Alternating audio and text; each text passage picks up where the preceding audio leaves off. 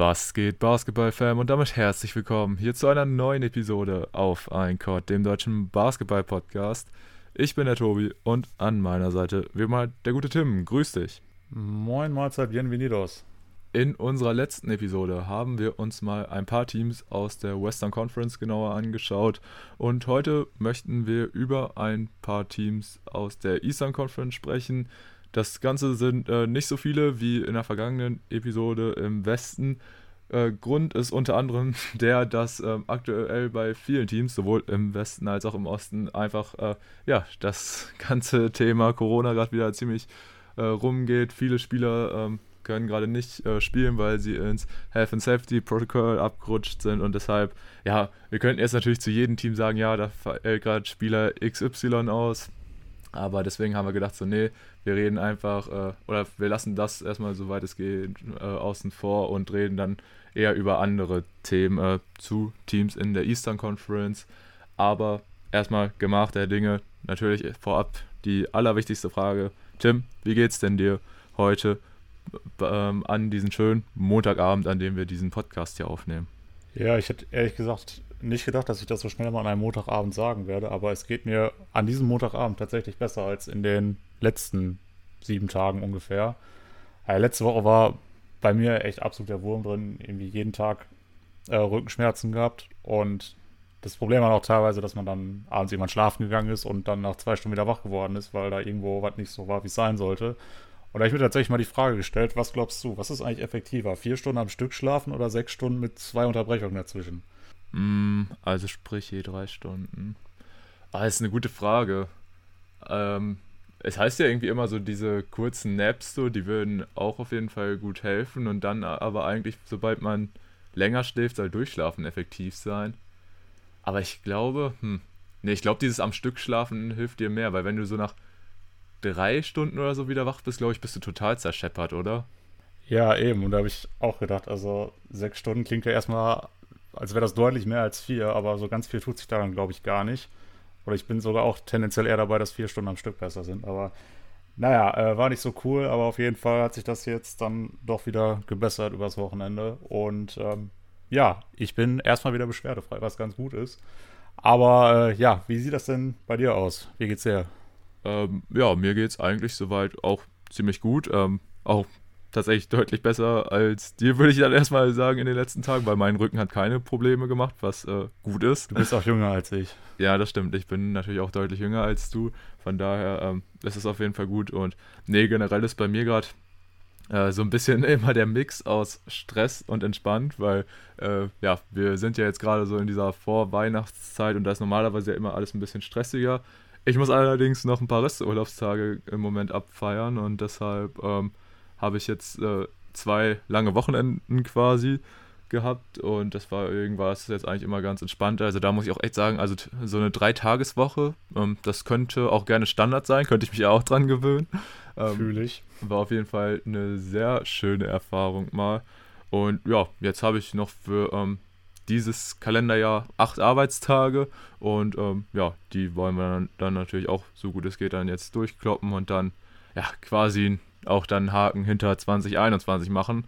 War ein ähnlich anstrengendes Jahr wie 2020. Ähm, ich denke, viele von uns haben sich da erhofft, dass es ein bisschen besser wird, aber im Großen und Ganzen muss man sagen, war dann irgendwo doch der gleiche Scheiß mit teilweise noch anderen Problemen, aber hey, äh, Mund abputzen, weitermachen und ja, das Einzige, was ich nur noch sagen muss, äh, es ist wie, einfach wie jedes Jahr bei mir so die ganze Winterjahreszeit äh, oder generell die kalte Jahreszeit kannst du bei mir einfach komplett vergessen, weil da bin ich einfach so, äh, ich, so Winterdepression ist ein zu hartes Wort, aber so eine gewisse Winternegativität, so ich weiß nicht, ob du das auch kennst, die breitet sich schon irgendwo aus, weil dieser Klassiker ist ja auch einfach meistens, man fährt morgens zur Arbeit im Dunkeln los und kommt im Dunkeln wieder und es kommt einem einfach so vor, als hätte man den ganzen Tag verpasst, obwohl man ja effektiv genauso viel arbeitet wie ähm, im Sommer, beziehungsweise die gleiche Zeit weg ist.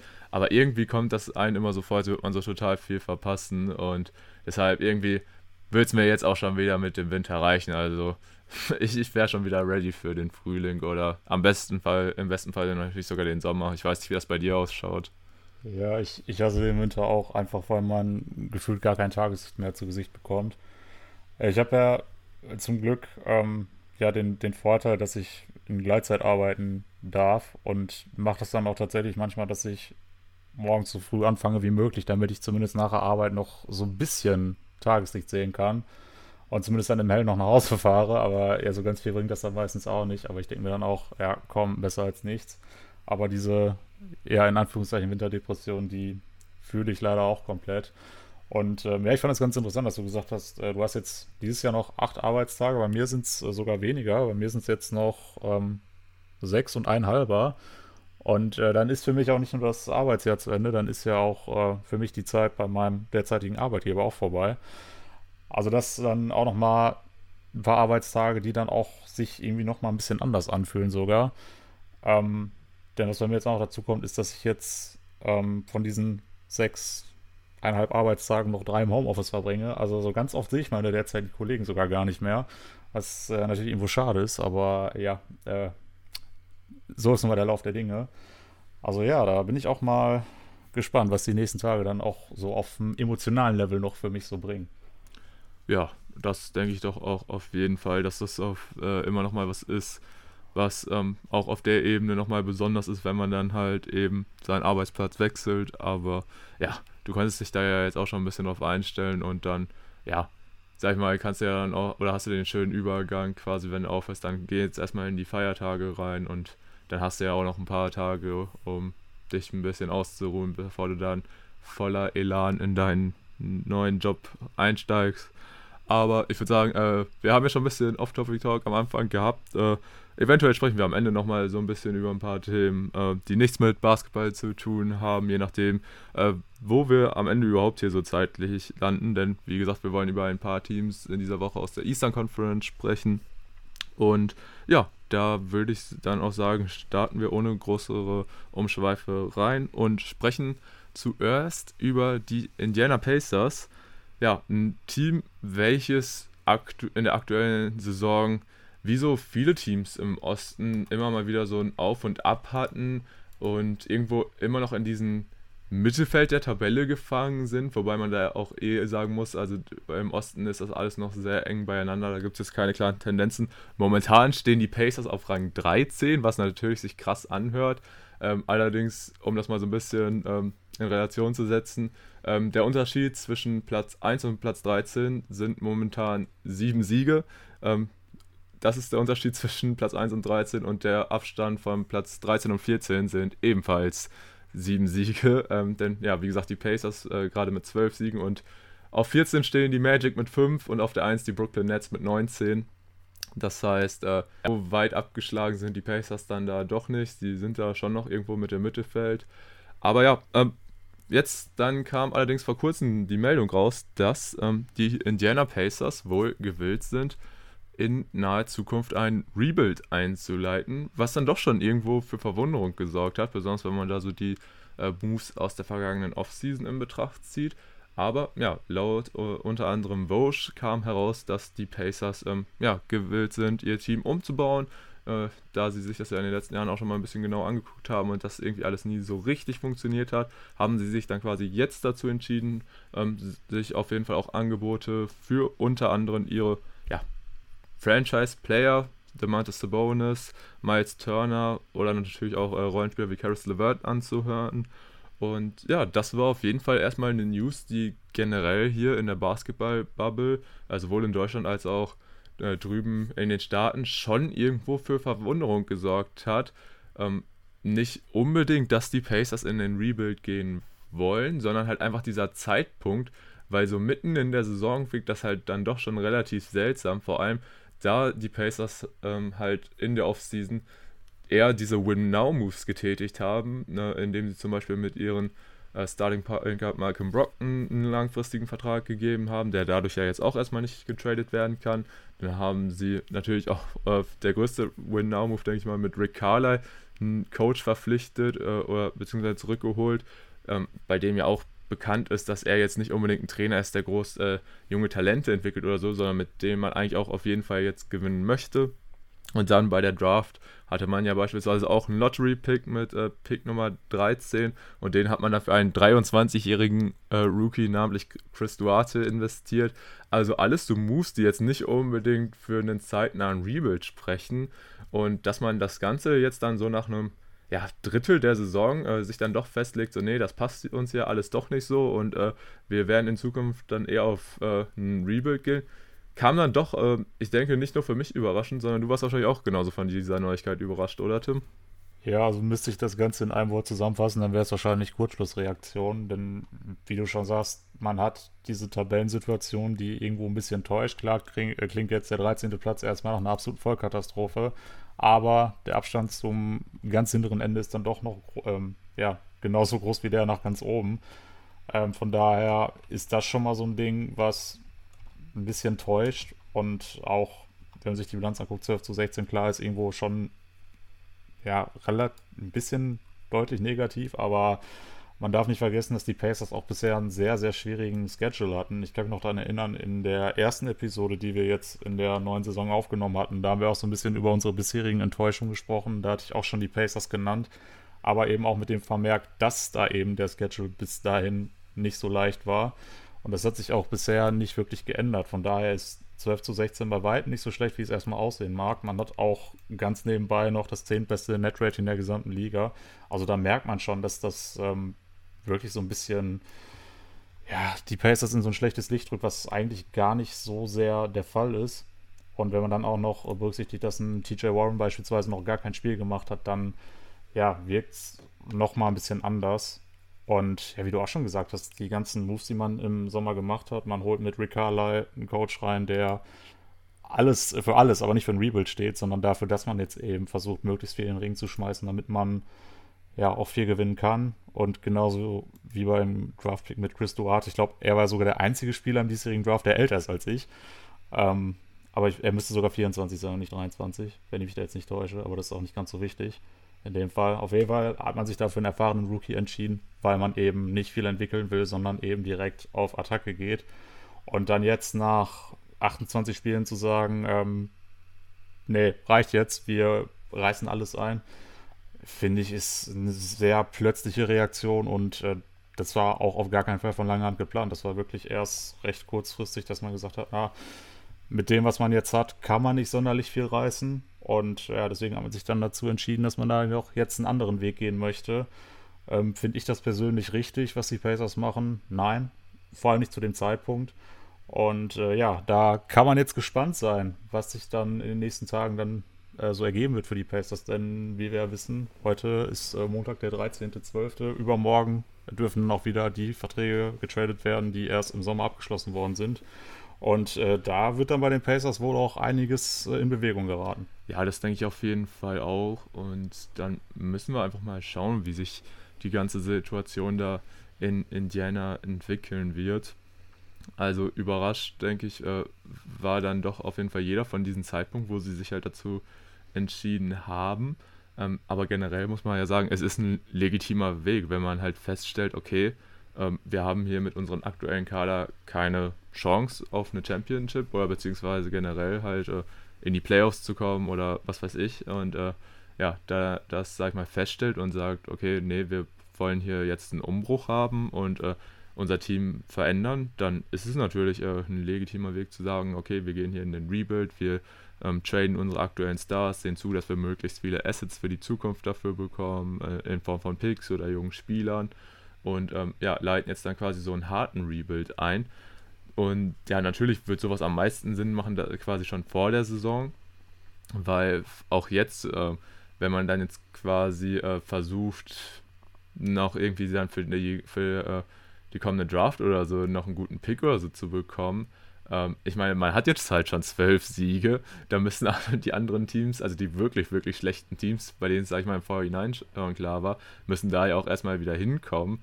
Und ja, dann ist halt noch allgemein das ganze Ding, also nur weil jetzt die, die äh, im Sommer abgeschlossenen Verträge ab übermorgen quasi gedealt werden können, äh, heißt es ja nicht, dass das alles sofort passiert. Kann ja auch sein, dass das alles noch so ein bisschen zieht.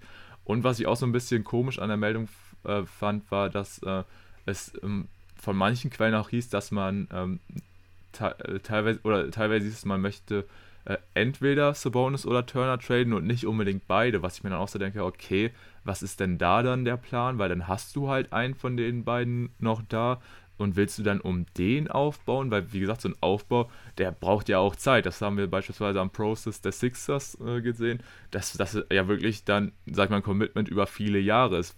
Und ja, dann hast du halt äh, Turner und Sabonis, obwohl die beiden ja noch relativ jung sind, sind ja beide, ähm, glaube ich, fast gleich alt mit äh, 25 Jahren.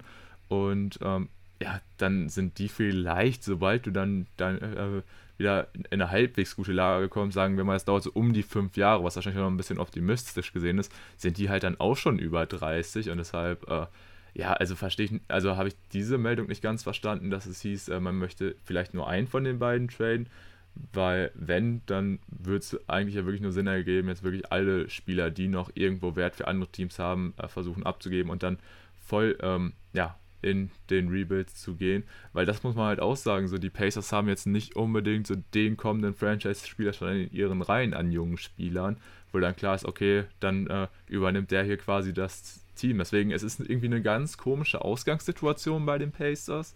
Und ja, wie wir jetzt schon gesagt haben, also halt auch der Zeitpunkt total seltsam gewählt und ich denke, da passt äh, die Beschreibung Kurzschlussreaktion da schon äh, sehr gut und trifft den Nagel auf den Kopf, was äh, da jetzt wohl äh, in Indiana passiert. Ja, und vor allem, das, was ich jetzt vorhin noch vergessen hatte beim ersten Take, es ist ja jetzt nicht nur so, dass der Schedule der Pacers jetzt auch über den Verlauf der Saison ohnehin leichter wird. Du hast ja dir auch einen neuen Coach reingeholt, der auch irgendwo noch so ein bisschen das Team kennenlernen muss. Ähm, vielleicht die eine oder andere versteckte Stärke noch irgendwo ausmachen muss, um allein mit dem Coach kannst du ja über die gesamte Saison dann auch noch ähm, was zum Wachsen bringen in diesem Team. Also würde das Team ohnehin schon besser werden, könnte man jetzt vermuten. Einfach als organischer Prozess. Und wenn du dann noch den leichteren Schedule hast, dann wären die Playoffs für das Team auf jeden Fall machbar gewesen. Wir hatten sie jetzt ja auch eher im Play-In gesehen vor der Saison.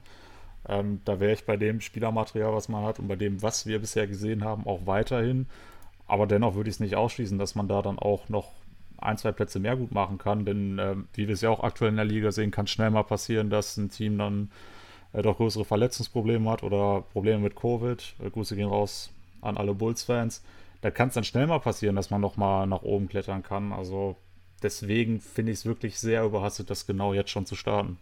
Ja, definitiv. Aber wenn wir jetzt mal einen genaueren Blick ähm, darauf machen, auf die Namen, die jetzt, sag ich mal, hier gefallen sind, beziehungsweise die größten Namen, die aktuell im Pacers-Roster stehen und schauen, was ähm, ja, man mit denen machen könnte. Also wie gesagt, eine Malcolm Brockton kann jetzt erstmal für eine gewisse Zeit nicht getradet werden, da er halt erst in der Offseason seine ähm, Vertragsverlängerung unterzeichnet hat.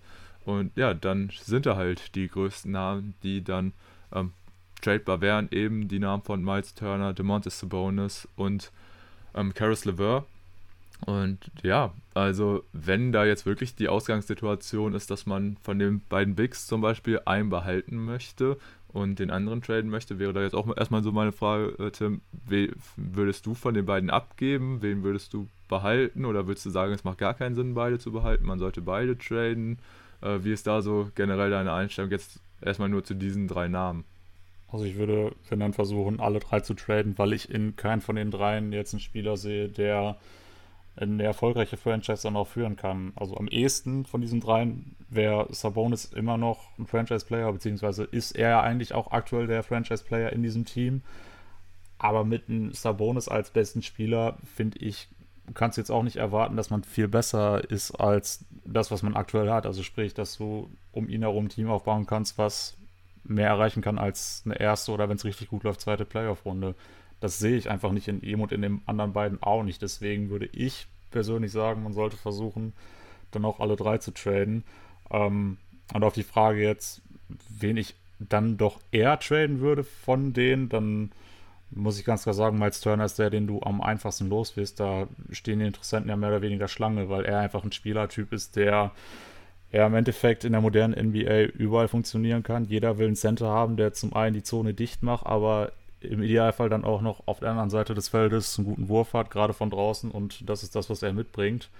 Deswegen ist er, denke ich, zwar nicht der beste Spieler von den dreien, aber der, der die meisten Begehrlichkeiten weckt und den du auch am schnellsten oder beziehungsweise am einfachsten oder mit dem besten Angebot loswerden kannst. Ja, ich denke, da gibt es auch keine Zweifel dran, äh, dass Turner einfach in der aktuellen Liga wahrscheinlich einfach durch sein Skillset, durch diesen Two-Way-Faktor ähm, am einfachsten zu dealen ist. Und da wundert es mich generell, ähm, dass es auch so in der Vergangenheit, dass es da noch nie so wirklich ähm, so äh, krasse Angebote oder so von anderen Teams gab. Weil wenn ich so auf einige Teams gucke, da äh, habe ich mir schon häufiger gedacht, so Miles Turner passt da mit seinem Skillset richtig gut rein. Seien das jetzt ähm, die Charlotte Hornets oder auch ähm, die New Orleans Pelicans, wo ich mir immer gedacht habe, boah, neben Zion wird das schon echt gut passen. Gut, die haben halt jetzt bei den Tunis geholt, ähm, aber ja, wie gesagt, also ich glaube, in Miles Turner könntest du wirklich in fast jedes äh, Team reinwerfen und sagen, hier, mach mal. Ähm, ich denke, du würdest dein Team da jetzt nicht unbedingt mit verschlechtern, wie gesagt, einfach weil er defensiv äh,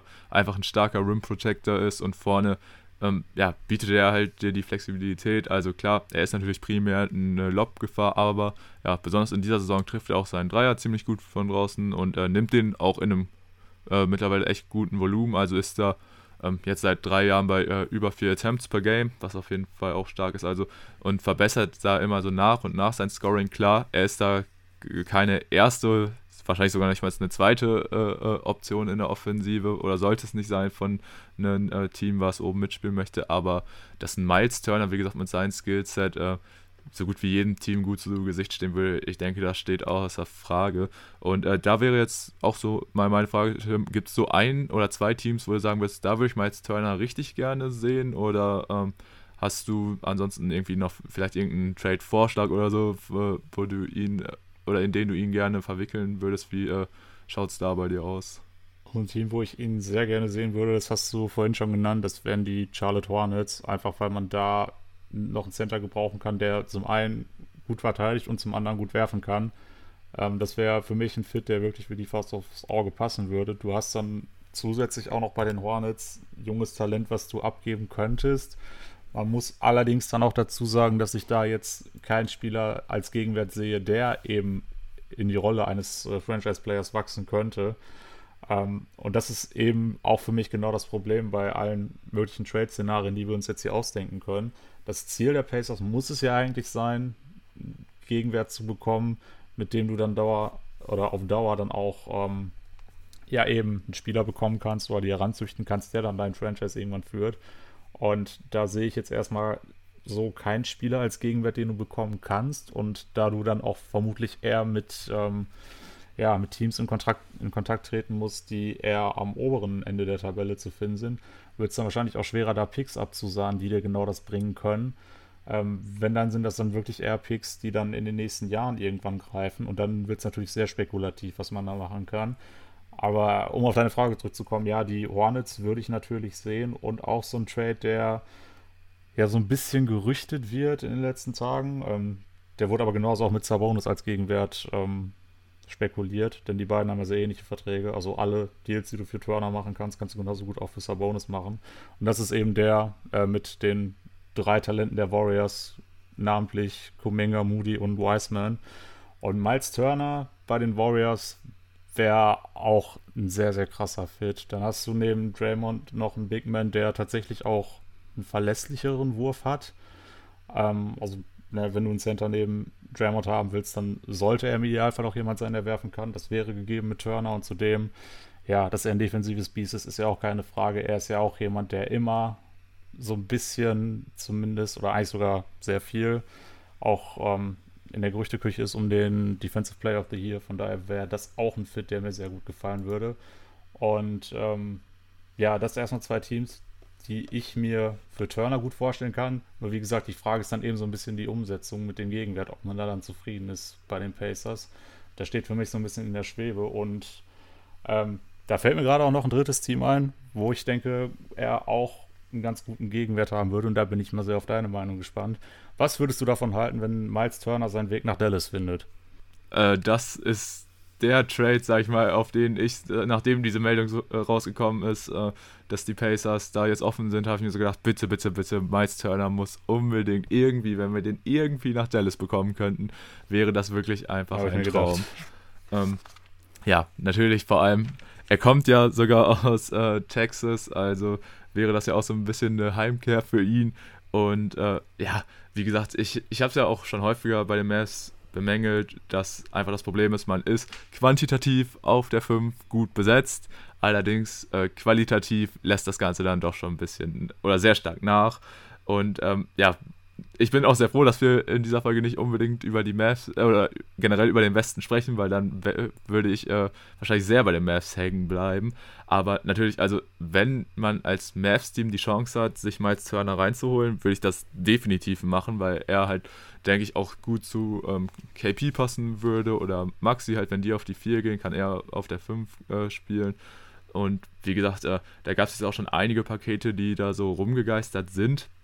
Ähm, natürlich auch dann so ein bisschen ähm, mit, mit diesem Faktor, dass halt eben Rick Carlisle Stand jetzt eben Trainer der Pacers ist und da gab es beispielsweise, also in jedem äh, dieser Mock-Trades war ein Dwight Powell drin, der ja so ein bisschen als Lieblingsschüler von Rick Carlisle galt und ich so, hey komm, das äh, wird doch bestimmt passen. Wenn man dann allerdings halt guckt, wie du gesagt hast, die Pacers werden halt junge Talente haben wollen. Und da gibt es jetzt bei den Mavs gar nicht mal so viele. Da sind natürlich namentlich äh, Josh Green und Moses Brown zu nennen. Allerdings hat ja auch ein Green in der vergangenen Saison unter Carlyle schon nicht viel gespielt. Und äh, ja, die beiden kämpfen jetzt generell so ein bisschen, um überhaupt auf Minuten zu kommen.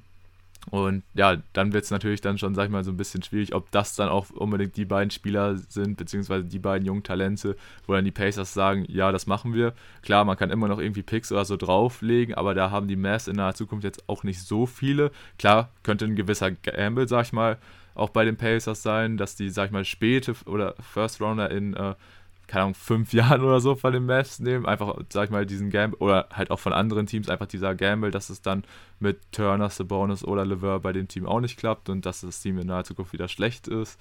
Aber ja, ich glaube halt, also ich würde es rein spielerisch, wäre ich äh, von Turner bei den Mavs natürlich absolut begeistert und würde das total gerne sehen. Ich glaube aber einfach nicht, dass die Mavs das ähm, Angebot abschicken könnten, was die ähm, Pacers am zufriedensten stellt. Ich denke, da werden äh, sie einfach bessere Angebote erhalten. Aber ich äh, gehe mit wenig Erwartungen ran und wenn es dann doch so kommen sollte, dass Miles Turner bei den Dallas Mavericks landet, dann werde ich auf jeden Fall äh, sehr, sehr glücklich darüber sein. Also so wie du das gerade beschrieben hast, quasi Dwight Powell mit Josh Green und ähm, Moses Brown oder von mir aus auch nur Teile davon.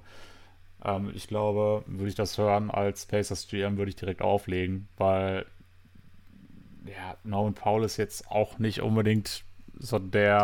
Starting Center, den du haben. Äh, Dwight Powell, sorry, danke. Norman Powell ist bei den äh, Blazers natürlich. Ähm, ja, der würde mich schon nicht unbedingt überzeugen und auch die beiden jungen Talente, das sind jetzt für mich auch beides keine Spieler, wo ich sage, ja, das werden definitiv mal Starter in der NBA. Also das, das sehe ich beide jetzt auch nicht. Deswegen ähm, könntest du mich damit jetzt nicht vom Mock hauen. Also ich denke, da sind wir uns einig, dass da andere Teams dann doch deutlich bessere Ausgangssituationen haben, um Miles Turner bekommen zu können. Ja, auf jeden Fall. Das haben aber auch, sag ich mal, viele aus dieser äh, Twitter-Bubble auch schon, sag ich mal, im Vorhinein festgestellt. Und da, ähm, sag ich mal, das realistischste Szenario war halt, äh, da, da, war Jalen Brunson auch mit drin involviert. Und da. Aber ganz schlechte Idee. Da war natürlich der Aufschrei erstmal extrem groß, von wegen, nein, das können wir nicht machen und so. Aber habe ich mir dann auch so gedacht, also ich würde es natürlich auch nicht machen, weil willst du überhaupt noch irgendwie einen äh, Playmaker im Kader haben? Aber wahrscheinlich wird das so einer der Namen ja, die sein. Die haben doch Trey Burke, reicht doch. Ja, nein. Ähm, und ja, dass das halt einer der Namen ist, die du da irgendwie noch mit reinwerfen müsstest, damit es für die Six, äh, Sixers, sag ich schon, für die Pacers irgendwo interessant wirkt. Ähm, deshalb, nee, also wie gesagt, da werden die Mavs einfach ähm, kein passendes Angebot, denke ich mal, für die ähm, Pacers abgeben. Obwohl ich vielleicht auch noch mir denke, hm, also bislang läuft es halt echt nicht so gut bei dem Mavs. Vielleicht kommt da echt so ein totaler äh, Umbruch nochmal, dass man da richtig viel verändert, aber das kann man ja jetzt, sag ich mal, auch äh, eher schwer voraussehen. Aber generell ähm, haben wir jetzt auch so gesagt, die Verträge von Sabonis und Turner, die sind, sind ja ungefähr gleich und auch der von Levers nicht äh, viel weniger. Das bewegt sich halt alles so im Bereich so 18 bis 20 Millionen US-Dollar. Und klar, das sind Verträge, die lassen sich auf jeden Fall ganz gut dealen, sind jetzt nicht irgendwie extrem Max-Verträge. Aber so richtig einfach, finde ich, es ist dann auch nicht für die alle jeweils ein Deal zu finden. Einfach, sag ich mal, der halt auch für jedes Team die Needs abdeckt. Deswegen sind natürlich so eventuell auch ähm, mehr Team-Deals möglich. Kann ich mir auch vorstellen, dass es da irgendwie so eine richtig fette Bombe noch geben wird, die jetzt vielleicht noch gar keiner ähm, erahnt. Ähm, aber ich finde auch jetzt nochmal, um, um auf den Punkt zu kommen, den du gesagt hast, dieser Deal, der für sowohl Turner als auch Sabonis so gerüchtet wird, eben um diesen jungen Warriors-Kern, sage ich jetzt mal einfach, oder beziehungsweise um die jungen Talente ähm, in James Wiseman, Jonathan Kuminga und Moses Moody, ähm, ist ja, da, da, ist ja auch so ein bisschen die Frage, also das wäre jetzt zum Beispiel von, den, vom Reihe, von den Reihen Talenten, wäre das so ein Deal, würde ich als Pacers GM machen. Und äh, da ist dann nur die Frage, wie das so aus Seiten der Warriors so ähm, ist, weil ich finde auch, also ich finde jetzt bist du halt in einem Moment, wo du auch absolut im Win-Now-Modus bist, aber die Warriors haben anscheinend da so ein bisschen anderen Ansatz, denn die wollen ja anscheinend, oder hieß es jetzt in letzter Zeit, diese jungen Spieler eher behalten, einfach weil sie, so sag ich mal, schon so ein bisschen gerüstet auf die Zeit nach Steph sein wollen. Aber ich weiß, also ich kann den Ansatz irgendwo verstehen, dass man nie wirklich dann schlecht werden möchte. Aber ich weiß nicht, also der, für mich sollte das Ziel doch jetzt klar sein, dann jetzt irgendwie noch versuchen, seine Titelchancen mit der, mit eben, oder in dieser Zeit, in der man äh, noch diese unfassbare ähm, Form von Stephen Curry hat, irgendwie zu ähm, maximieren. Und deshalb, also würde es dann die Möglichkeit geben, Turner oder Sabonis zu den Warriors zu holen, würde ich das halt auch aus Sicht der Warriors äh, definitiv tun. Und vor allem, weil auch ein Sabonis, finde ich, also ein Sabonis, haben wir ja schon gesagt, ist deutlich schwieriger bei anderen Teams unterzubekommen als jetzt ähm, eben Turner. Aber ich finde gerade die Warriors wären vielleicht auch ein Team, wo er reinpassen würde, weil es halt so schon relativ gutes Defensivteam ist, einfach weil sie mit Draymond auch einen Depoy-Kandidaten in ihren Reihen haben, aber generell halt auch als Team gut verteidigen, dass man ihn da vielleicht so ein bisschen, beziehungsweise seine Schwächen defensiv verstecken könnte und offensiv bringt er dir halt dann schon nochmal einen gewissen Mehrwert. Klar, der Wurf ist bei ihnen immer so ein Thema bei Sabonis, aber ähm, wir haben jetzt ja schon gesehen, wie gut sie da beispielsweise einen Spieler wie Bielica mit integrieren konnten. Und ja, ein Sabonis ist da ja quasi nochmal ein extremes Upgrade zugegen. Einfach ein sehr intelligenter Spieler, der, mit dem man dann auch viele verschiedene offensive äh, ja, Systeme laufen könnte. Deshalb würde ich das tatsächlich sogar als äh, mögliche Destination für den Demontis Sabonis ganz interessant finden, weil, wie gesagt, bei dem fehlt es mir ansonsten ein bisschen mehr an Fantasie, wo der landen könnte. Oder hast du jetzt vielleicht für Sabonis noch eine prädestinierte Destination?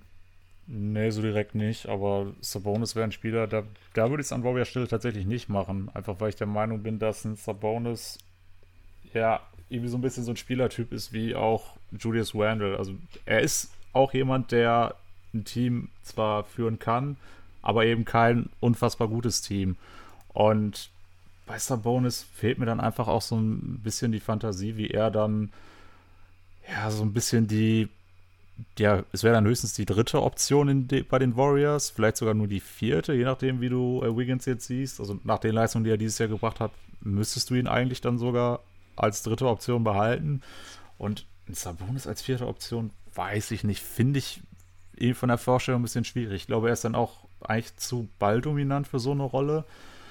Und deswegen würde ich da doch deutlich lieber Miles Turner sehen. Also mein erster Eindruck, als ich zum ersten Mal äh, von diesem Mock Trade gehört habe, dachte ich auch, als erster Bonus könnte ihm was werden, aber je länger ich drüber nachdenke, desto mehr äh, will ich da eigentlich dann doch Miles Turner sehen. Dann hättest du ja sogar mit ihm und Draymond zwei potenzielle Depoys, dann wird es natürlich richtig wild. Und ich will aber auch noch auf den Punkt eingehen, den du vorhin gesagt hast, äh, von wegen ähm, die Warriors überlegen, ob sie ihren jungen Kern nicht vielleicht doch behalten für die Zeit nach Steph. Da muss ich aber auch sagen, wenn du jetzt in der Situation wärst, dass die Warriors der ganz klare Titelfavorit sind, so wie es ähm, ja noch zu den Kevin Durant-Zeiten waren oder auch äh, die zwei Jahre davor, dann fände ich, wäre das ein Ansatz, wo ich sage, ja, würde ich wahrscheinlich auch so machen, aber das bist du nicht, auch wenn man natürlich bisher eine überragende Saison gespielt hat und das möglicherweise bisher beste Team war. Ich sehe sie nicht als diesen haushohen Contender. Und ich würde wahrscheinlich in der Playoff-Serie sogar auch schon die Suns besser sehen als die Warriors. Und äh, gut, von den Nets mal ganz abgesehen. Deswegen äh, würde ich da dann auch tatsächlich eher den Ansatz wählen, jetzt mir noch Miles Turner reinzuholen, um eben noch einen weiteren sehr guten Spieler zu haben, um dann eben dann auch das Maximum jetzt rauszuholen und vielleicht auch noch im nächsten Jahr. Denn wir wissen ja auch, Steph Curry ist mittlerweile 33. Ähm, da ist wirklich die Frage, wie lange er noch diese, diese flashigen Bewegungen drauf hat. Der wird ja auch, gerade was die Athletik geht, langsam abbauen. Und äh, da würde ich auch sagen, jetzt ist, gilt es, das Maximum rauszuholen aus diesem Team und deswegen würde ich die auch wegtraden für Turner, aber nicht für Sabonis. Ja, ich glaube generell, um das so ein bisschen jetzt äh, abzuschließen, es ist halt deutlich einfacher, äh, einen potenziellen Abnehmer für Turner zu finden als für Sabonis, einfach weil das Skillset so viel mehr gefragter ist. Ähm, aber eventuell halt vielleicht dann auch bei so einem Team wie die in Hornets, die generell halt kaum verteidigen, dann einfach noch einen Sabonis reinzupacken und sagen, hier komm, wir verteidigen uns uns egal, wir fokussieren uns darauf, den Gegner halt einfach abzuschießen. Da wäre es ein Sabonis natürlich potenziell besser für. Aber ich denke, ja, wahrscheinlich werden die Pacers für beide dann äh, noch irgendwie einen Abnehmer finden. Wenn sie sich wirklich aber darauf festlegen wollen, nur einzutraden, dann wird es wahrscheinlich Turner sein, einfach weil sie für ihn die besseren Angebote bekommen werden. Und wenn wir dann halt noch kurz auf Caris LeVer gucken, er ja auch so ein Spieler, sag ich mal, der, der einfach als Mikrowelle, im besten Fall natürlich von der Bank oder halt auch als Starter, dir äh, heiß laufen kann und dir vielleicht äh, mal die 20 Punkte im Schnitt bringen kann. Ähm, auch wenn er das jetzt eher bislang in seiner Karriere nicht geschafft hat. Ich glaube, nur letztes Jahr bei diesem Stint in Indiana hat er es geschafft, äh, quasi nachdem er getradet worden ist. Und ja, also bei ihm war dann auch, als diese News rauskamen, haben, ich beziehe mich jetzt wieder auf Mass Twitter, da haben auch viele gesagt, so hier, ihn sofort gegen Tim Hardaway Jr. traden, der natürlich bislang auch eine katastrophale Saison spielt. Aber Caris LeVert spielt halt auch keine gute Saison. Und ob das dann jetzt irgendwie so ein Riesen-Upgrade wäre, wage ich auch zu bezweifeln. Das, hat, das wirkt dann für mich auch eher auf so einen Move, so man tut was, um was getan zu haben, aber ob das so sinnvoll ist. Aber gut, er natürlich halt auch eine Option, sag ich mal, den sich viele Teams irgendwo noch reinholen können. Aber wie gesagt, halt er primär halt der, von denen du dir dann noch das Scoring von der Bank ähm, erhoffst und ansonsten, sag ich mal, bringt er dir ja auch nicht so viele Aspekte rein. Aber ja, für ihn wird es bestimmt, denke ich, auch äh, potenzielle Abnehmer geben. Aber was da dann halt so im Gegenwert kommen wird und ob das dann auch die Vorstellung der Pacers äh, äh, anspricht, das ist halt aktuell noch die Frage. Aber keine Ahnung, vielleicht macht ja irgendwie so ein Team auch noch eine Art Panic Move und die ähm, Pacers nehmen das Danken dann. Kann natürlich durchaus sein. Und ähm, vielleicht sagen die Pacers auch, ja gut, Miles Turner werden wir relativ einfach los. Wir gucken, ob wir vielleicht in relativ kurzer Zeit nochmal was Neues zum Sabonis aufbauen können, behalten ihn erstmal und traden ihn dann vielleicht in der Offseason oder so. Wäre vielleicht auch denkbar, dass man sagt, man will jetzt mit Carlisle und Sabonis quasi da einen neuen Kern aufbauen. Oder vielleicht sogar auch noch mit Brockton, je nachdem. Keine Ahnung, weiß ich nicht. Aber allgemein wirkt es für mich auch so ein bisschen so, als wüssten die Pacers selber nicht so richtig, was sie jetzt aktuell machen. Denn wie wir es am Anfang ja schon beschrieben haben, es ist ein Panic-Move und äh, deswegen bin ich da allgemein jetzt mal gespannt, welche Struktur man da jetzt haben möchte für die nähere Zukunft. Was natürlich ein bisschen gegen äh, meine gerade genannte Sabonis-Theorie spricht, ist, dass er sogar jetzt ein Spiel sogar von der Bank gekommen ist. Ähm, vielleicht soll das auch nochmal mehr ein Zeichen dafür sein, dass er auf dem Abstellgleis ist. Ich weiß es nicht. Ähm, wird auf jeden Fall spannend, was da jetzt in den nächsten Tagen noch kommt bei den Indiana Pacers. Man muss aber auch sagen, äh, dass es irgendwo verständlich ist, dass die Pacers jetzt vielleicht gerade in dieser Situation so ein bisschen überfordert sind. Weil wenn wir uns halt auch mal so ein bisschen die Geschichte der Pacers angucken, da muss man ja wirklich sagen, so einen knallharten Rebuild haben die ja eigentlich noch nie wirklich vollzogen die waren ja schon irgendwo immer ein relativ relevantes Team, was auch eigentlich immer Playoff-Ambitionen hatte. Also natürlich vor allem die Jahre mit Reggie Miller war man immer gesetzt in den Playoffs und hatte da teilweise richtig spannende Serien. Sollte halt dann nie für den ganz großen Wurf reichen. Und nachdem dann halt ja, Miller retired war, war es ja jetzt auch nicht unbedingt so, dass man direkt ähm, ja auf einmal schlecht war, sondern man war trotzdem irgendwo noch relevant. Man hatte ja jetzt auch nie die riesigen Lottery-Picks, also ich glaube, einer der wenigen, die man hatte, war eben ein Paul George, der auch mit Abstand der beste Spieler war in den letzten Jahren, den man sich reingeholt hat. Und das war ja auch nur ein zehnter Pick. Also durfte man da jetzt, sag ich mal, in der Draft auch nie extrem weit vorne picken. Deshalb, äh, irgendwo ist es eine neue Situation dann jetzt für die Pacers, beziehungsweise die sie anstreben. Deswegen kann man es dadurch auch halt auch irgendwie noch so ein bisschen nachvollziehen, dass sie da vielleicht gerade im Moment ein bisschen überfordert sind. Aber äh, ja, man muss einfach bei den Pacers jetzt äh, abwarten und schauen, wie sich das Ganze entwickelt. Wie gesagt, besonders halt dadurch, dass sie halt jetzt eben Rick Carley haben, wirkt das alles so total ähm, akklimatisch und man fragt sich, wie das Ganze jetzt weiter verlaufen soll, weil das ein Rick Carley jetzt nicht unbedingt ein Trainer ist, wo, mit äh, dem man in einen Rebuild gilt.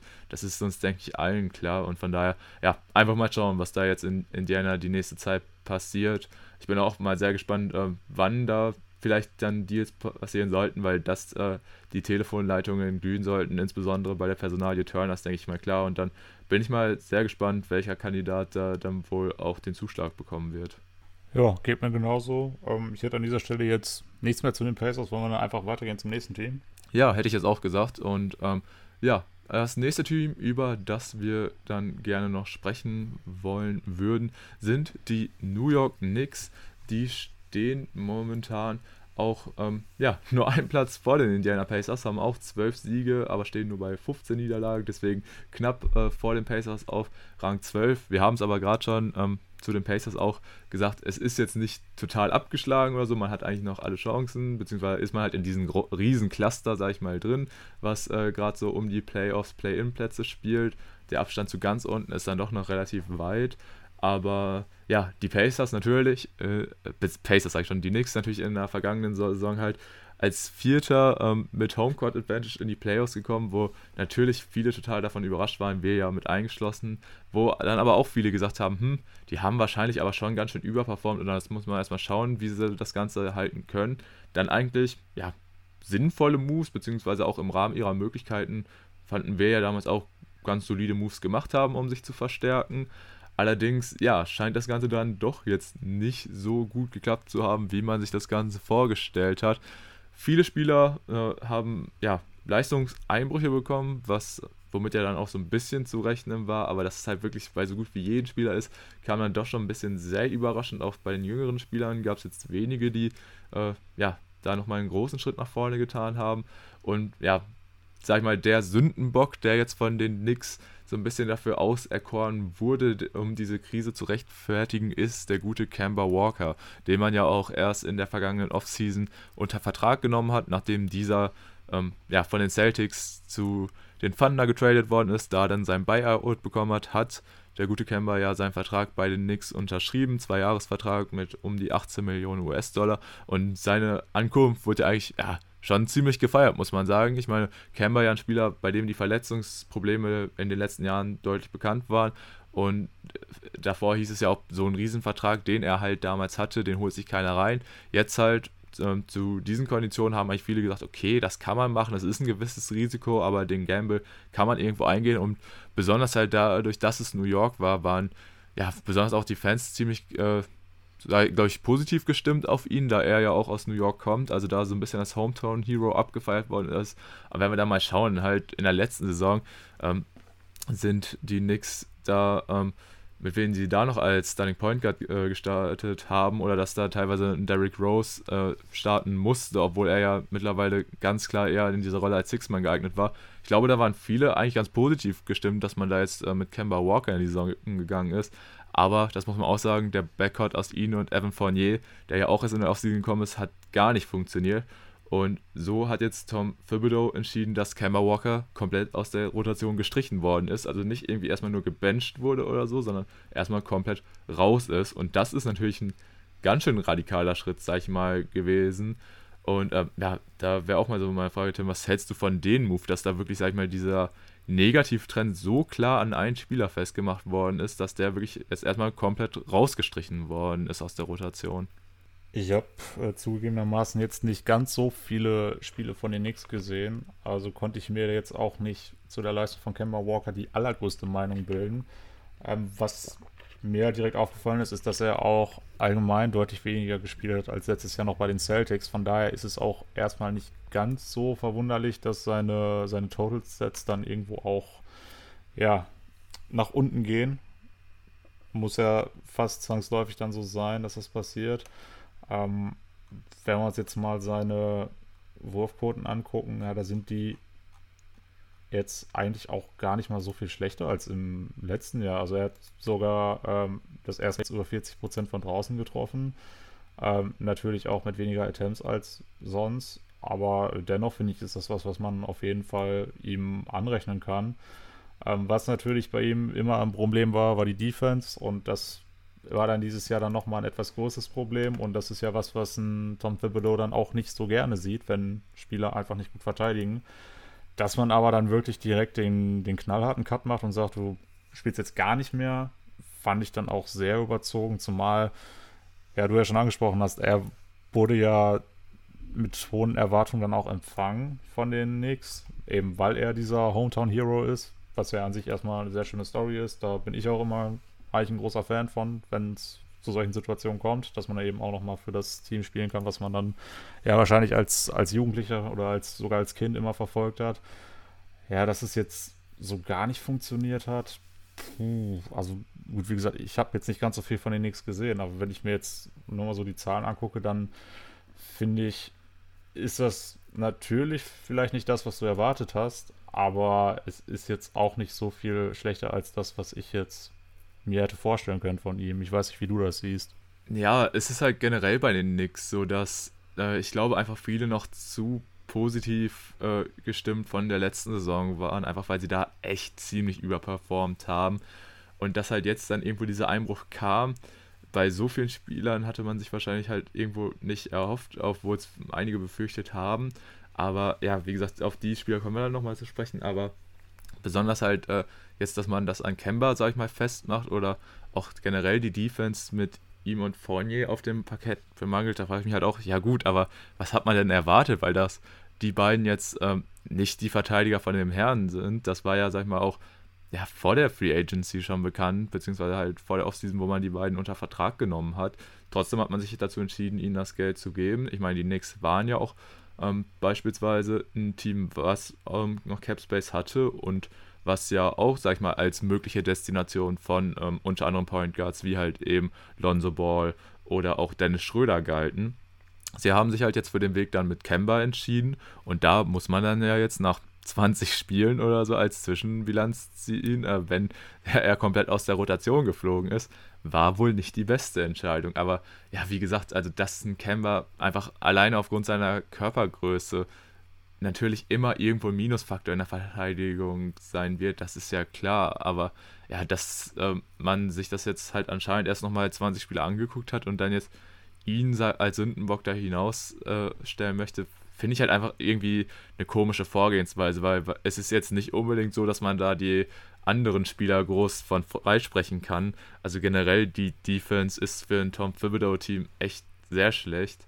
Und ja, wie gesagt, ich war einfach auch nur besonders von diesem Move überrascht, dass äh, er da jetzt, sag ich mal, als der Sündenbock für ähm, herausgestellt worden ist. Weil auch wenn man sich das jetzt mal so vorstellt, so auch wenn sie nicht zufrieden mit ihnen waren, ähm, und da vielleicht mit den Gedanken gespielt haben, irgendwie ihn noch weiter zu traden, weil das muss man sagen, der Vertrag ist ja schon auf jeden Fall deutlich tradebarer als äh, noch sein alter Vertrag, auch wenn man jetzt halt wahrscheinlich auch denkt, hm, okay, äh, der wurde aber komplett rausgenommen. Also deswegen wäre dann Kemba Walk auch mit diesem Vertrag wahrscheinlich keine großen ähm, ja, Begehrlichkeit mehr wecken. Aber ja, wie gesagt, dass man jetzt ihn da, sag ich mal, öffentlich äh, so krass äh, äh, abschneidet, äh, das finde ich schon heftig, weil dadurch hast du, dadurch hat er jetzt quasi gar keinen Trade-Wert mehr, sondern er, der ist ja jetzt komplett im Keller und ja, einfach schade für Kemba, weil ich denke, äh, sowohl die Knicks als auch er haben sich einfach daraus mehr erhofft und dass es jetzt dann ja, nach so einem kurzen Zeitraum schon für quasi beendet erklärt worden ist, ist schon krass, vor allem,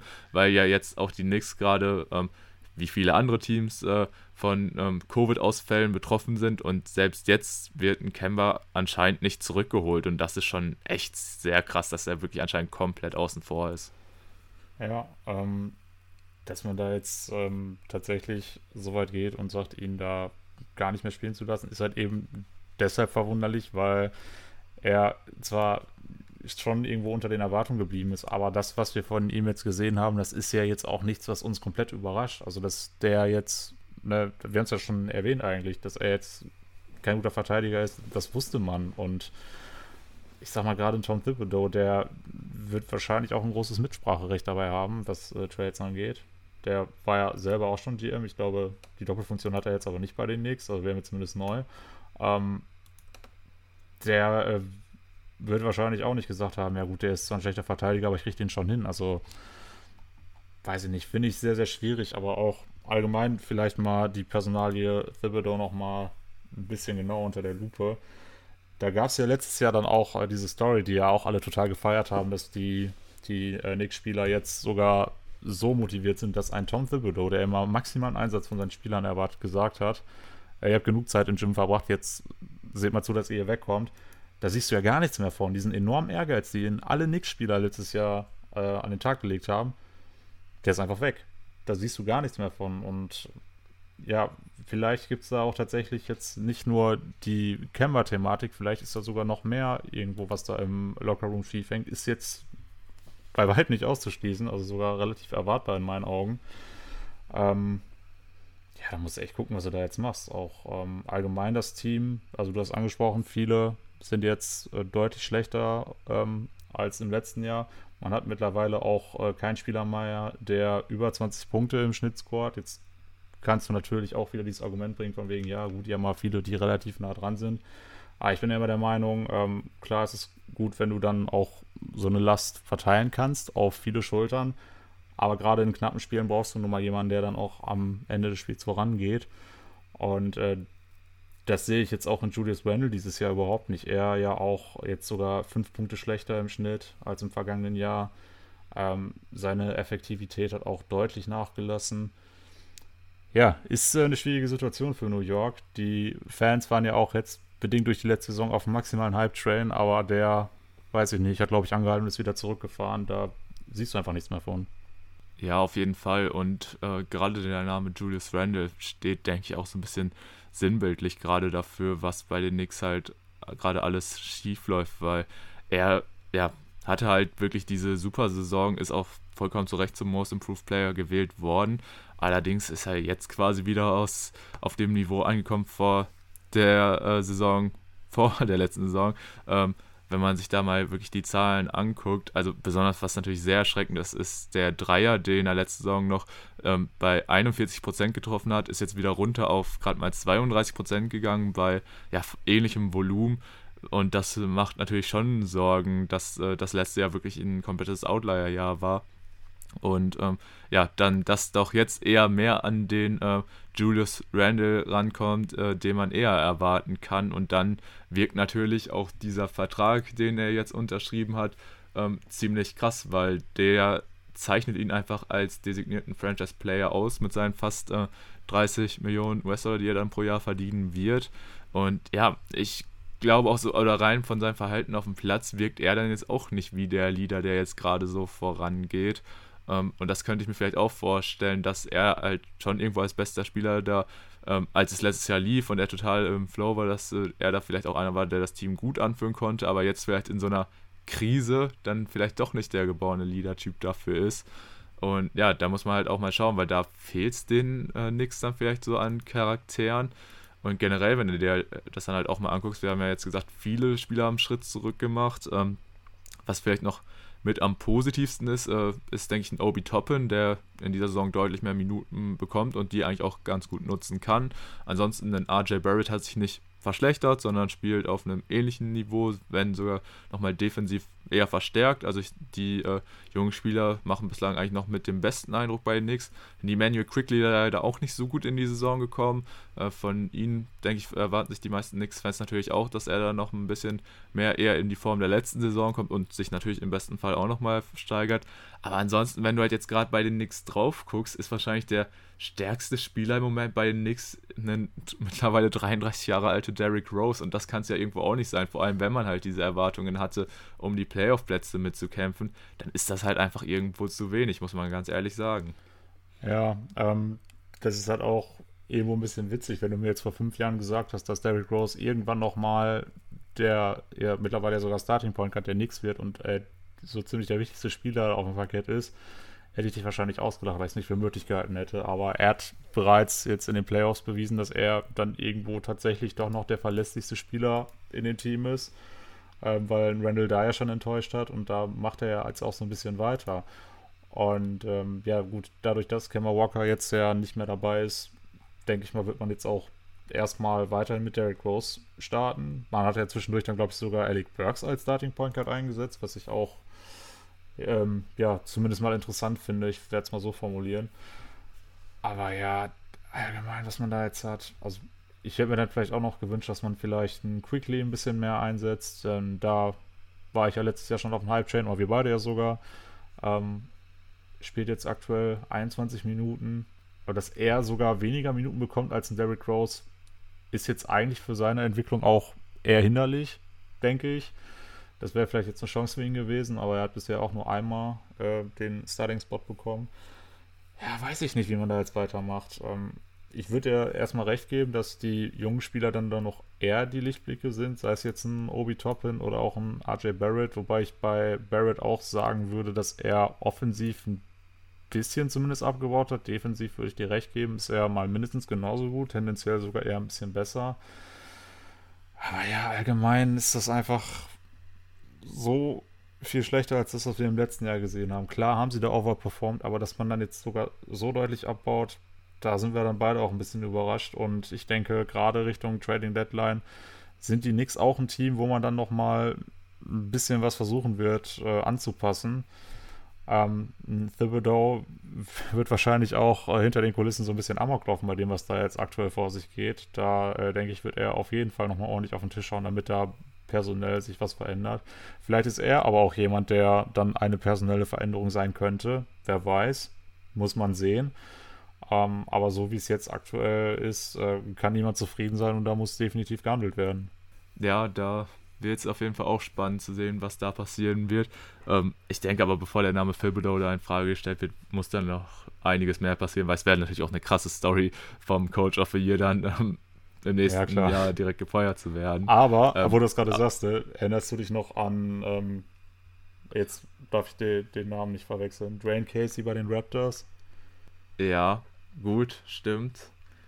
Ähm, aber ich glaube, es war nochmal ein bisschen eine andere Situation. Aber was ich jetzt nochmal kurz ansprechen wollte bei den Knicks, ähm, da muss ich aber auch nochmal sagen, und das haben wir auch in der Offseason gesagt, weil klar, sie haben sich in der Offseason auch primär da, äh, dazu entschieden, äh, ihre eigenen Free Agents zu halten, haben da ja beispielsweise einen Alec Burks äh, oder auch Derrick Rose, also den dreien haben sie ja relativ ähnliche Verträge gegeben, äh, drei Jahresverträge mit über je 10 Millionen, aber immer das letzte Jahr als Teamoption, sprich die Namen sind jetzt für die nächsten zwei Jahre stehen die in den Büchern, ähnlich wie der Kemba-Vertrag, der ja auch zwei Jahre läuft. Und dann der richtig fette Vertrag, den sie halt, oder die beiden dicken Verträge, die sie rausgegeben haben, waren eben die an Julius Randle und Evan Fournier.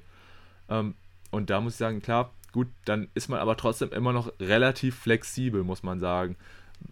Und halt einfach, weil man hat diese Rollenspielerverträge, die noch okay sind, die, denke ich, tradebar sind. Und da hast du halt noch junge äh, Leute eben dabei. Wir haben jetzt vor allem die Software Mouse mit ähm, Toppin und Quickly angesprochen, aber auch die äh, jetzigen Rookies wie Quentin Grimes und Miles McBride, denke ich, sind auch noch interessante Assets. Besonders Quentin Grimes hat ja jetzt auch wieder ein paar Mi äh, Minuten bekommen, was mich auch gefreut hat. Und da ist man trotzdem dann noch irgendwo jetzt flexibler aufgestellt, dass man da jetzt auch nicht irgendwie extrem lange Verträge hat oder so, sondern dass man da potenziell, wenn man sich dazu entscheidet, was äh, zu ändern, dass das definitiv auch noch möglich ist. Also das war jetzt nicht irgendwie wie bei den Pacers, die in der Offseason, sag ich mal, Win Now gesagt haben und jetzt nach einem Drittel der Saison, nee, doch Rebuild. Also das muss ich sagen, da finde ich, sind die Knicks dann doch irgendwo noch in einer besseren äh, Situation. Und ja, da muss man einfach mal schauen, wie sich das Ganze dann noch so entwickelt. Ähm, ja, ich glaube, das Problem ist jetzt gerade alles, oder wir wissen selber nicht so ganz, äh, was dann jetzt quasi die Normalform der Knicks ist, weil letztes Jahr sind wir uns einig, haben sie overperformed und jetzt, ja, sind sie eher wieder am Underperform und dann fragt man sich halt so, ja, und wo ist dann so die Mitte? Sind das gerade noch so die Play-in-Plätze, vielleicht doch so irgendwo die Playoffs oder so nur ganz knapp in den Play-ins, schaffen sie die vielleicht sogar gar nicht? Also da ist jetzt so ein bisschen so einfach schwierig, die Knicks zu greifen und so die Antwort zu finden, wie real die Knicks jetzt wirklich sind, weil da ist halt quasi einfach dieser Ausschlag ist so extrem wie, glaube ich, bei kaum einem anderen Team in der NBA in den letzten anderthalb Jahren. Ja, aber vielleicht ist es sogar doch so, dass sie gar nicht so krass underperformen, wie wir vielleicht vermuten und sie einfach tatsächlich wieder die New York Knicks sind wie vor zwei Jahren. Das hast du ja vorhin auch schon mal, zumindest bei Julius Randle angesprochen. Ähm, vielleicht trifft das sogar auch auf mehr zu. Ich will es jetzt nicht beschwören, denn das Team hat ja letztes Jahr auch unfassbar viel Spaß gemacht. Das darf man ja nicht vergessen. Und deswegen finde ich es äh, ja umso schlimmer, dass wir jetzt äh, die Knicks in dieser Verfassung sehen, wie wir sie aktuell nun mal sehen. Ähm, aufgeben würde ich sie jetzt noch nicht, weil wir eben gesehen haben im vergangenen Jahr, was da möglich sein kann. Das wird wahrscheinlich nicht mehr auf diesem Niveau so stattfinden können. Aber dennoch steckt da so viel mehr drin als das, was wir bisher eben beobachten konnten. Und ähm, ja, ich würde mir wünschen, dass die Knicks vielleicht an der einen oder anderen Stelle sich personal, personell nochmal ein bisschen verändern. Ähm, Kemba Walker sehe ich jetzt nicht als jemand, den man traden kann. Einfach weil der Vertrag sowieso schon sehr optimistisch war, wie ich fand. Und dadurch, dass man jetzt ja sowieso gesagt hat, wir lassen den gar nicht mehr spielen, ähm, hat man den Trade-Wert ja selber aktiv sogar nochmal runtergedrückt. Also ich denke, dass, äh, da wird sich nicht viel tun, aber auf, was alle anderen Spiele angeht, da bin ich wirklich gespannt, was man da jetzt vielleicht noch machen kann in den nächsten Wochen. Ja, ähm, bei Walker meine ich das jetzt auch nicht unbedingt nochmal als äh, Trade äh, oder als Trade-Chip, sondern halt eher, dass der Vertrag nicht so lange läuft, dass man ihn sich jetzt nicht auch irgendwie nochmal für vier Jahre ans Bein gebunden hat. Ja, das ist das große Aber Glück. Wäre natürlich, ja, wäre halt auch irgendwie skurril, sage ich mal, wenn das eine Möglichkeit, aber was denke ich wahrscheinlich sogar mit gerade die äh, höchste Wahrscheinlichkeit hat, dass das vielleicht einfach wieder auf noch einem Buyout rausläuft. Ne? Und dass dann Walker vielleicht wirklich zum Minimum oder so noch bei einem Contender signed, weil da muss man wirklich sagen, also das Risiko ist er irgendwo wert, dann vielleicht auch äh, nochmal in der Rolle als Mikrowelle von der Bank, das könnte man vielleicht irgendwie machen. Ähm, aber das wäre natürlich auch sehr krass, also so zwei Buyouts kurz hintereinander zu bekommen, das wäre natürlich schon eine ganz schöne Nummer. Aber mein Gott, äh, auszuschließen ist, glaube ich, aktuell bei den Knicks gar nichts. Und ich bin da eigentlich auch ziemlich sicher, dass bei den Knicks sich personell noch irgendwas verändern wird, weil ich glaube, so mit den aktuellen Kader, das äh, wird dann wahrscheinlich einfach nicht reichen, um in die Playoffs zu kommen. Und auch in den Play-ins, äh, beziehungsweise rund um die Play-in-Plätze, kann ich mir das mit den aktuellen Kader, zumindest in der aktuellen Form, ja, nur schwer vorstellen. Und da muss man einfach mal schauen, was da passiert. Und ich glaube, die Knicks, wenn die irgendwie die Möglichkeit haben, eine, irgendeinen größeren Trade zu machen, ich glaube, dann wär, äh, sind die Knicks auch eher so eine Franchise, die das dann machen würde. Ob das dann unbedingt gut ist oder auch äh, für die Zukunft unbedingt äh, der beste Move ist, ist dann vielleicht in Frage zu stellen. Aber wenn man irgendwie die Möglichkeit hat, nur im Ansatz einen Star äh, zu den Knicks zu holen, dann wird man das machen. Auch wenn er wahrscheinlich auch wieder so ein bisschen das äh, Thema ist, wer ist da, wirklich ein Star und wer nicht, beziehungsweise wer ist da überhaupt so verfügbar. Aber es gibt ja immer so diese äh, Meldungen. Zum Beispiel letztens hieß es ja dann auch bei Dame, über den wir jetzt auch nicht nochmal ausführlich an dem Pod reden, äh, weil wir halt, wie gesagt, nicht über die Western Conference reden. Aber da hieß es dann auch so, ja, wenn ein Damian Lillard getradet werden würde, würde er die Knicks als Destination bevorzugen. Deswegen die Knicks halt einfach als äh, Traditionsfranchise. Ich glaube, äh, dass sich Spieler, das Spielerinteresse haben, für die Knicks zu spielen, wird äh, sich so schnell nicht ändern, aber ist natürlich auch die Frage bezüglich der Verfügbarkeit. Und dann, ja, mal schauen, was da ähm, bei den Knicks rein personell sich noch so verändern wird, aber ich denke, wir werden da bis zur Trade Deadline auf jeden Fall noch Moves sehen. Ja, gut, da würde ich dir sogar ein bisschen widersprechen. Also in den letzten Jahren war das nicht mehr so, dass äh, Spieler gerne für die Knicks gespielt haben, beziehungsweise dass Free Agents sich jetzt darum gerissen haben, da einen Vertrag zu bekommen. Ja, ja, das weiß ich auch. Und Kevin Durant und Kyrie Irving sind trotzdem nach Brooklyn gegangen. Ich weiß, ich weiß, aber. Da können wir jetzt noch mehr so, Namen nennen, aber du weißt, was ich meine. Ja, natürlich. Aber besonders da die Knicks ja jetzt nicht ganz so schlecht sind, wie sie es halt noch vor ein paar Jahren waren, ähm, sind sie halt dann doch schon irgendwo als ja, größtes Franchise der NBA, denke ich dann doch potenziell für einige Teams jetzt deutlich interessanter als noch wie gesagt, vor ein paar ich, Jahren. Ich würde aber auch also, ein bisschen in Frage stellen, ob jetzt wirklich jeder Spieler Bock hat, unter Tom Thibodeau zu spielen. Ja, gut, das kann man natürlich auch in Frage stellen und generell halt auch bei diesen ganzen Tame-Sachen und so, da hieß es ja dann auch, also da hieß es dann ja auch von vielen Knicks-Fans so, nee, das äh, würde jetzt wahrscheinlich auch echt gar nicht mal so den riesen Unterschied machen, weil natürlich wird man sich da einen Top 15 Spieler oder, oder so der Liga reinholen. Aber ob er dann alleine dann das Ruder umreißen kann und man müsste da ja auch im Gegenzug extrem viel abgeben, wenn Portland das überhaupt machen wollen würde.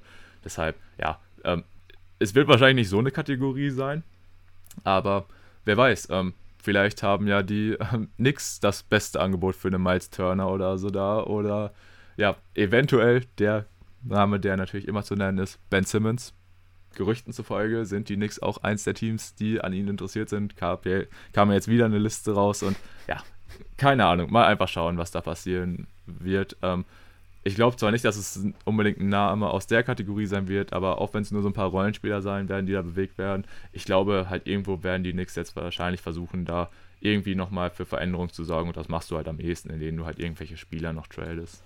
Ja, so sieht's aus. Ich denke, wenn man da sich wen holen kann, dann ist das irgendwo so ein Tier unter Julius Randle höchstens. Ähm, mehr sehe ich da tatsächlich nicht. Bei dem, was man abgeben kann oder bei dem, was man auch bereit ist abzugeben. Wenn jetzt natürlich den ganzen Young-Core da auch irgendwo äh, reinschmeißen würdest, könntest du mit Sicherheit auch mehr machen. Nur da ist die Frage, wie sinnvoll ist das? Äh, deswegen erwarte ich da jetzt auch nicht so den ganz großen Namen. Gut, ich denke, dann hätten wir auch genug zu den Knicks gesagt. Und ja, wir haben schon angekündigt, wir werden heute eher nicht über viele Teams sprechen, sondern dann halt eher ausführlicher über die, über die wir jetzt gesprochen haben. Ähm, wir haben uns noch so ein Team rausge rausgeschrieben, wo wir am Überlegen waren, ob wir darüber ein bisschen ausführlicher sprechen wollen. Äh, und zwar sind das die Cleveland Cavaliers. Wäre jetzt so meine Frage, Tim, hast du noch Bock, äh, ein bisschen mehr zu den Cavs zu sagen? Oder wie ist da gerade so dein Stimmungsbild? Ist eine gute Frage. Also wir könnten vielleicht auch mal eine kürzere Folge machen als sonst. Sind jetzt bei einer Stunde ungefähr, glaube ich. Mhm. Ja, gut, ist die Frage, wie lange würden wir das jetzt noch ziehen, wenn wir noch über die äh, Cavaliers sprechen? Äh, an sich finde ich, ist das so ein Team, da können wir eigentlich äh, sogar noch sehr viel zu sagen. Denn was da jetzt passiert ist im Laufe des Sommers, ist ja, ja dann auch deutlich mehr, als wir jetzt uns alle hätten vorstellen können, wahrscheinlich. Ob, ich denke, da würdest du mitgehen. Ja, ist jetzt die Frage. Ja. Willst du noch oder wollen wir das wann anders mal machen? Ach, ich würde sagen, wir nehmen die noch mit nehmen rein, noch weil mit? es ist ja, ja, die nehmen wir noch mit, weil die Cavs im Gegensatz jetzt zu den beiden anderen Teams, über die wir gesprochen haben, sind die Cavs ja eher eine positive Überraschung. Und äh, ja, deshalb, wenn wir uns da jetzt eher nur ein paar positive Worte verlieren, ich denke, das wird dann nicht ganz so lang werden. Deshalb, ja, lass uns doch noch mal kurz über die Cavs reden. Ähm, die stehen momentan auf Rang 5 im Osten mit einer Bilanz von 16 zu 12, auch deutlich besser als wir oder auch viele andere das vor der Saison erwartet haben. Und ja, generell, die Cavs zählen zu äh, einen oder sind äh, eines der größten Überraschungsteams bislang. Ähm, und es macht einfach verdammt viel Spaß, diesem Team zuzugucken. Und das, ähm, ja, wenn man es an einen Namen festmachen möchte, dann muss man da wahrscheinlich wirklich den Rookie an vorderster Front packen. Und zwar den guten Evan Mobley, den diesjährigen ja, Number 3 Pick der Cleveland Cavaliers im Draft. Den äh, Big Man, den sie sich sichern konnten der Junge hat so einen Impact auf das Spiel der Cavs, das ist der Wahnsinn. Er war jetzt verletzungsbedingt für ein paar Spiele raus und da lief es dann auch nicht mehr so gut bei den Cavs, kam dann aber auch deutlich schneller zurück als erwartet und er halt einfach in diesem Team neben den Jared Allen, neben den Larry Markan, also da mit diesen äh, drei Tower-Line-Up, äh, was extrem seltsam immer noch wirkt, aber es funktioniert irgendwo. Es ist schon echt krass und was halt vor allem echt eine absolute Überraschung ist, ist, wie groß sein Einfluss halt schon defensiv ist. Also da hat man sich schon natürlich viel von ihm erhofft und dass er halt da echt auch enormes Potenzial hat, aber dass er halt schon so ein Riesenfaktor gleich zu Beginn sein wird, das war, denke ich, oder damit hätten nur die wenigsten gerechnet. Und deshalb, ja, Evan Mobley, der Heilsbringer vielleicht äh, jetzt bei den Cavs, also man hat sich viel von ihm erwartet, aber dass er direkt, wie gesagt, so einen Einstieg haben wird, das ähm, kam dann doch ein bisschen überraschend. Und wenn man dann auch noch sieht, dass halt von den restlichen jungen Spielern, allen voran den Darius Garland, jetzt auch nochmal einen guten Entwicklungsschritt genommen hat, dann muss man echt sagen, also gerade bei den Cavs sieht das echt ganz ordentlich aus. Und ähm, ja, die Cavs sind jetzt wahrscheinlich, wenn sie das auch so halten können, definitiv ein Team, was ähm, um die Play-ins mitspielen kann. Und da hätten wir sie ja jetzt auch vor der Saison nicht unbedingt gesehen. Ich glaube, wir hatten sie an der 12 und da muss man sagen, da overperformen sie gerade natürlich ein bisschen. Aber wenn man sich das so bislang gezeigt anguckt, dann kann man auch guter Dinge sein, dass die Cavs diese Form halten werden. Ja, es ist sehr wild. Ich glaube, wir hatten sie sogar nur an der 13, wenn ich mich da jetzt nicht täusche. Auf jeden Fall in dem Bereich irgendwo, also dann doch noch hinter den Play-in-Plätzen. Dass sie da jetzt sind, hätte ich überhaupt nicht für möglich gehalten, auch wenn man sich anguckt, dass die das drittbeste Defensivrating haben. Das, das finde ich eigentlich kaum zu greifen. Zumal du ja auch schon dieses Drei-Tower-Line-Up da angesprochen hast mit äh, Allen, Mobley und Markan. Ich habe am Anfang schon gedacht, Mobley wäre wahrscheinlich auf der 5 besser aufgehoben als auf der 4, war zumindest so mein erster Eindruck. Und ihn dann neben Allen, da war ich mir schon so ein bisschen unsicher, ob das wirklich so gut funktionieren kann. Und dann noch mit Markern daneben, da ja, habe ich eigentlich schon äh, große Probleme gesehen. Aber jetzt sehen wir tatsächlich aktuell mal ein gutes Cleveland Cavaliers Team ohne LeBron James. Und dass das möglich ist, hätte ich jetzt auch zumindest so ganz zeitnah nicht erwartet. Aber es ist einfach so. Und Evan Mobley hast du schon erwähnt. Ähm, ich muss wirklich überlegen, wann ich mal einen Rookie gesehen habe, der einen so großen defensiven Einfluss hatte wie er. Aber das ist wirklich unglaublich. Er ist bereits jetzt in seiner ersten Saison jemand, den du eigentlich zwangsläufig ins All-Defensive-Team wählen musst am Ende der Saison. Und er wird da dann wahrscheinlich auch die nächsten Jahre ein Abo drauf haben. Es ist wirklich unglaublich. Der Junge macht so viel Spaß und ich verstehe nach wie vor nicht, warum man äh, ihn im Draft an der 3 noch kriegen konnte. Also er, er war ein Spieler, wo ich gesagt habe, den musst du eigentlich an der 2 äh, nehmen, weil er einfach so gut ist, bereits jetzt schon. Und er ist ja erst 20, also an dem Jungen werden wir noch jahrelang sehr, sehr viel Freude haben. Und ich weiß nicht, wie dir das geht. Ähm, vielleicht hast du auch nicht genug Material gesehen, um das vergleichen zu können, aber ihm erinnert er mich schon heftig an jungen Kevin Garnett.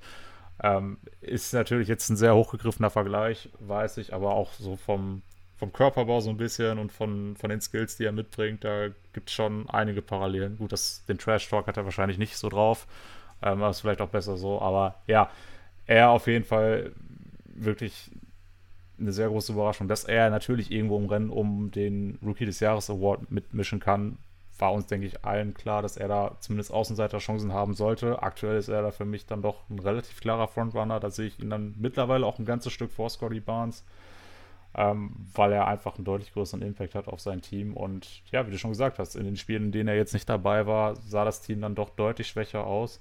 Das zeigt einfach, welchen Wert er Stand jetzt schon für dieses Team auch hat.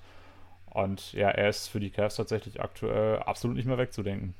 Ja, und da können die Cavs echt sehr, sehr froh sein, äh, wie das jetzt rund um die Draft bei ihnen gelaufen ist, dass sie halt überhaupt nochmal, sag mal, diesen Sprung an die drei machen konnten, hatten da ja eine ähm, ja, deutlich niedrigere Percentage, äh, wären da ja, glaube ich, eher in noch ein paar Picks weiter hinten gelandet, rein von der äh, prozentualen Wahrscheinlichkeit, also da nochmal so ein bisschen äh, Glück gehabt und das, ja, dann halt ähm, Mobley an der 3 noch da war, was ja zu der Zeit schon noch irgendwo verständlich war, weil halt Green von dann doch eher der Mehrheit als Second Pick gesehen wurde. Ich muss auch sagen, ich bin sehr froh darüber, dass das jetzt so gekommen ist, weil ich glaube, ansonsten hätte ich wahrscheinlich trotzdem noch nicht so viel von Evan Mobley gesehen, halt dadurch, dass ich so eine leichte Abneigung gegenüber den Rockets habe. Ist bei den Cavs so gar nicht. Die Cavs sind so eines dieser vielen Ostteams, wo ich sagen muss, so dadurch, dass man halt oder dadurch, dass mein Lieblingsteam jetzt in der anderen Conference spielt, äh, gibt es so viele Teams im Osten, wo ich sagen würde, so ja, die sind cool, die gucke ich mir gerne an. So, da zählen die Cavs zu, da zählen die Hornets zu, da zählen die Hawks zu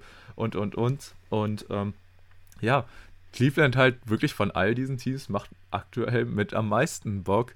Ähm, einfach weil, ja, das alles so gut funktioniert. Und ja, da ist halt einfach Evan Mobley wirklich der Hauptfaktor für, das kann man nicht anders sagen.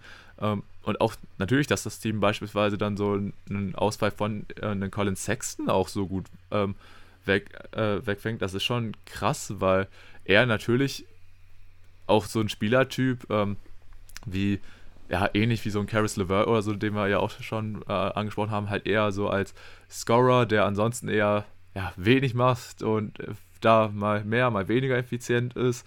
Ähm, aber trotzdem sind das ja Punkte, sag ich mal, die dir da wegfallen. Und dass das Team das halt auch so gut kompensiert bekommt, äh, ist krass. Wobei natürlich, wie du auch gesagt hast, im Moment drittbeste Defense der Liga, dass man die Spiele halt eher am defensiven Ende entscheidet, ist schon auch ähm, aller Ehren wert. Und ja, wie gesagt, die Lobeshymnen auf Mobley, die kann man nicht hoch genug ähm, anstimmen.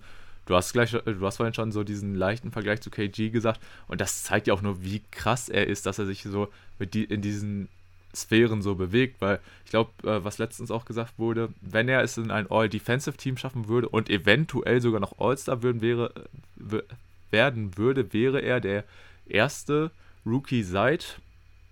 Und jetzt darfst du raten, Tim, welcher Rookie hat das äh, vor ihm geschafft? All-Star, All-Defensive zusammen. Äh, mhm.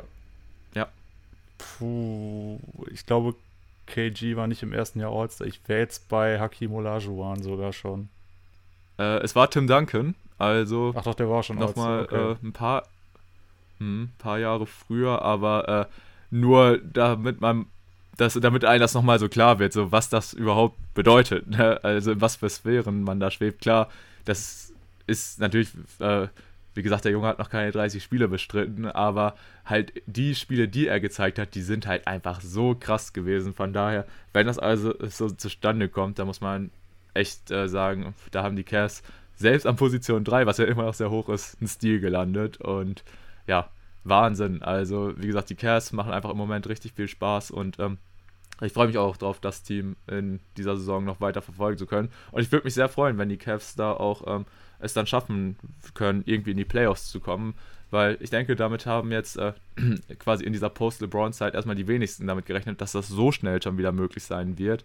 Und deshalb äh, würde mich das auch für die Cavs-Fans freuen, die natürlich einen extremen Absturz, sag ich mal, haben, jetzt gehabt haben, äh, nach dieser Zeit von LeBron davor quasi immer ja, ein Abo für die Finals gehabt und ja, dann jetzt auf einmal wieder am Ende der Eastern Conference bzw. der kompletten NBA zu sein. Das wäre schon ganz cool, wenn man die Cavs jetzt dann mal wieder in den Playoffs sehen könnte. Ja, ohne jeden Zweifel. Und ich versuche mir gerade vorzustellen, wie es gewesen wäre, wenn die Rockets Mobley gepickt hätten und die Cavs an dritter Stelle wahrscheinlich dann Jalen Green genommen hätten.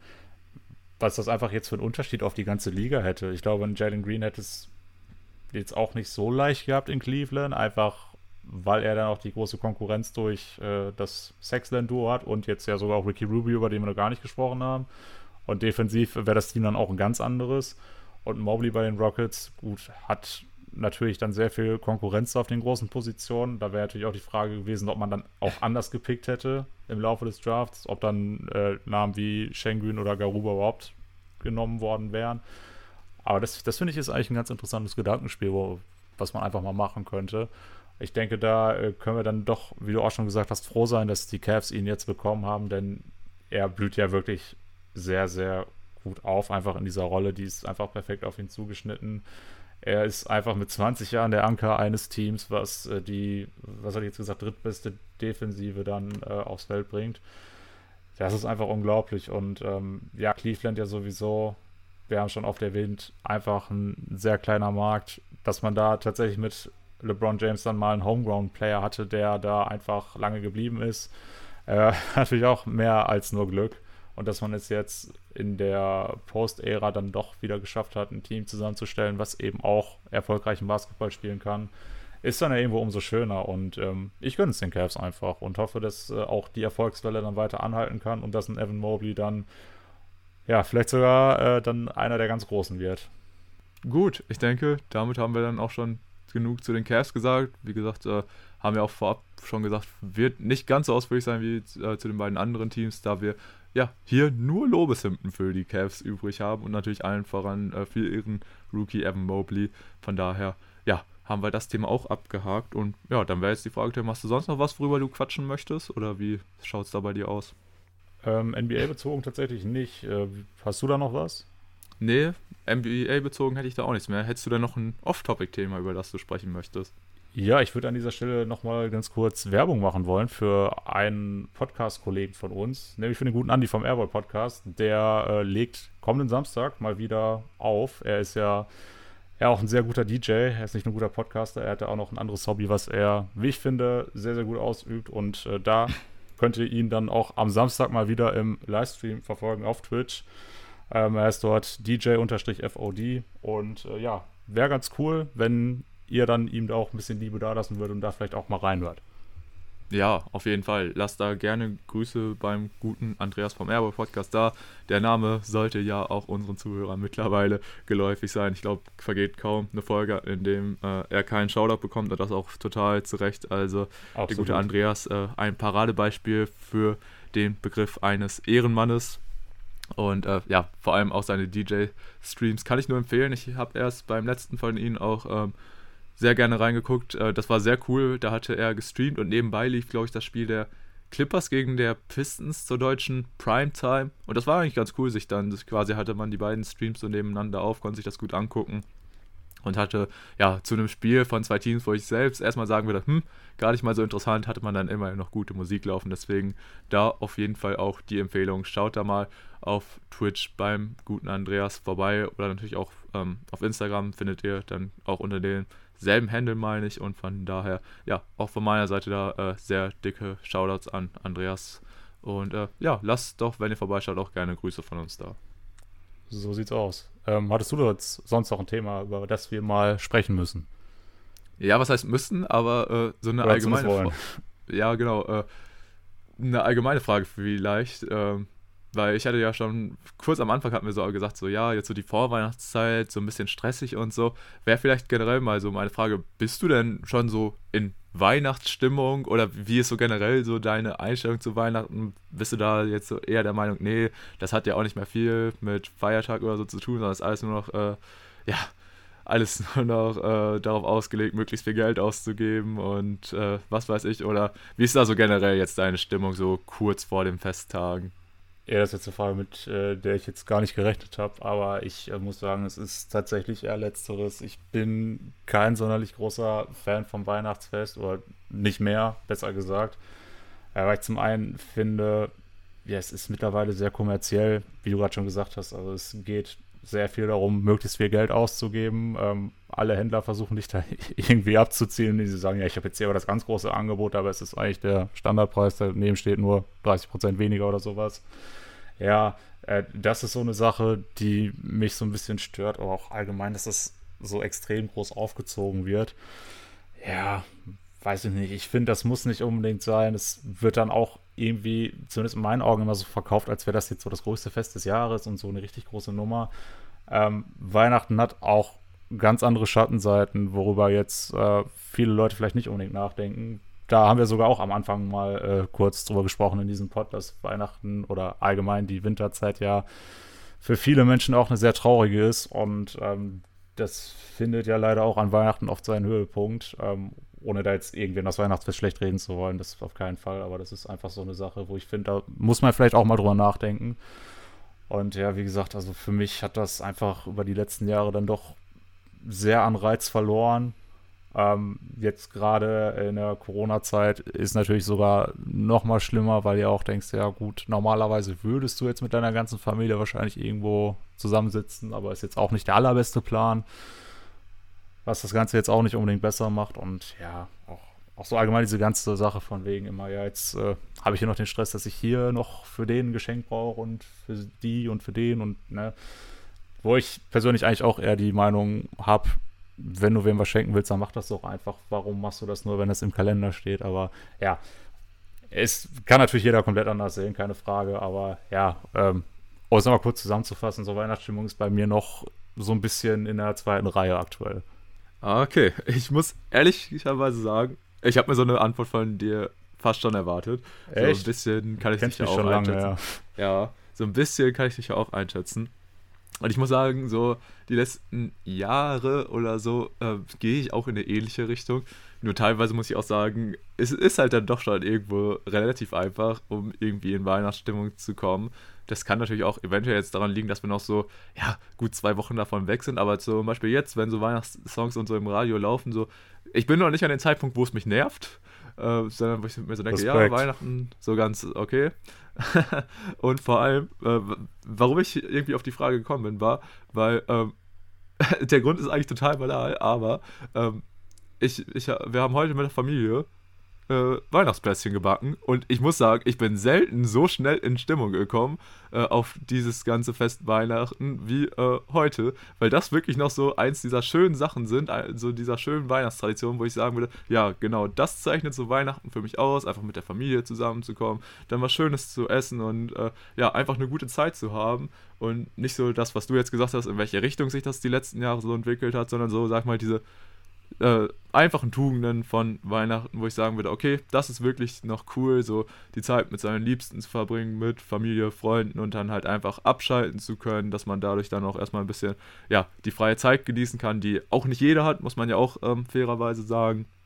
Nur halt jetzt wir, äh, die dann da dieses Privileg haben, dass man dann auch erstmal so eine Woche raus ist, die Zeit bis Neujahr, dann einfach, einfach erstmal eine Woche hat äh, zum Runterkommen und so. Darauf freue ich mich halt jetzt schon, wie gesagt, sehr.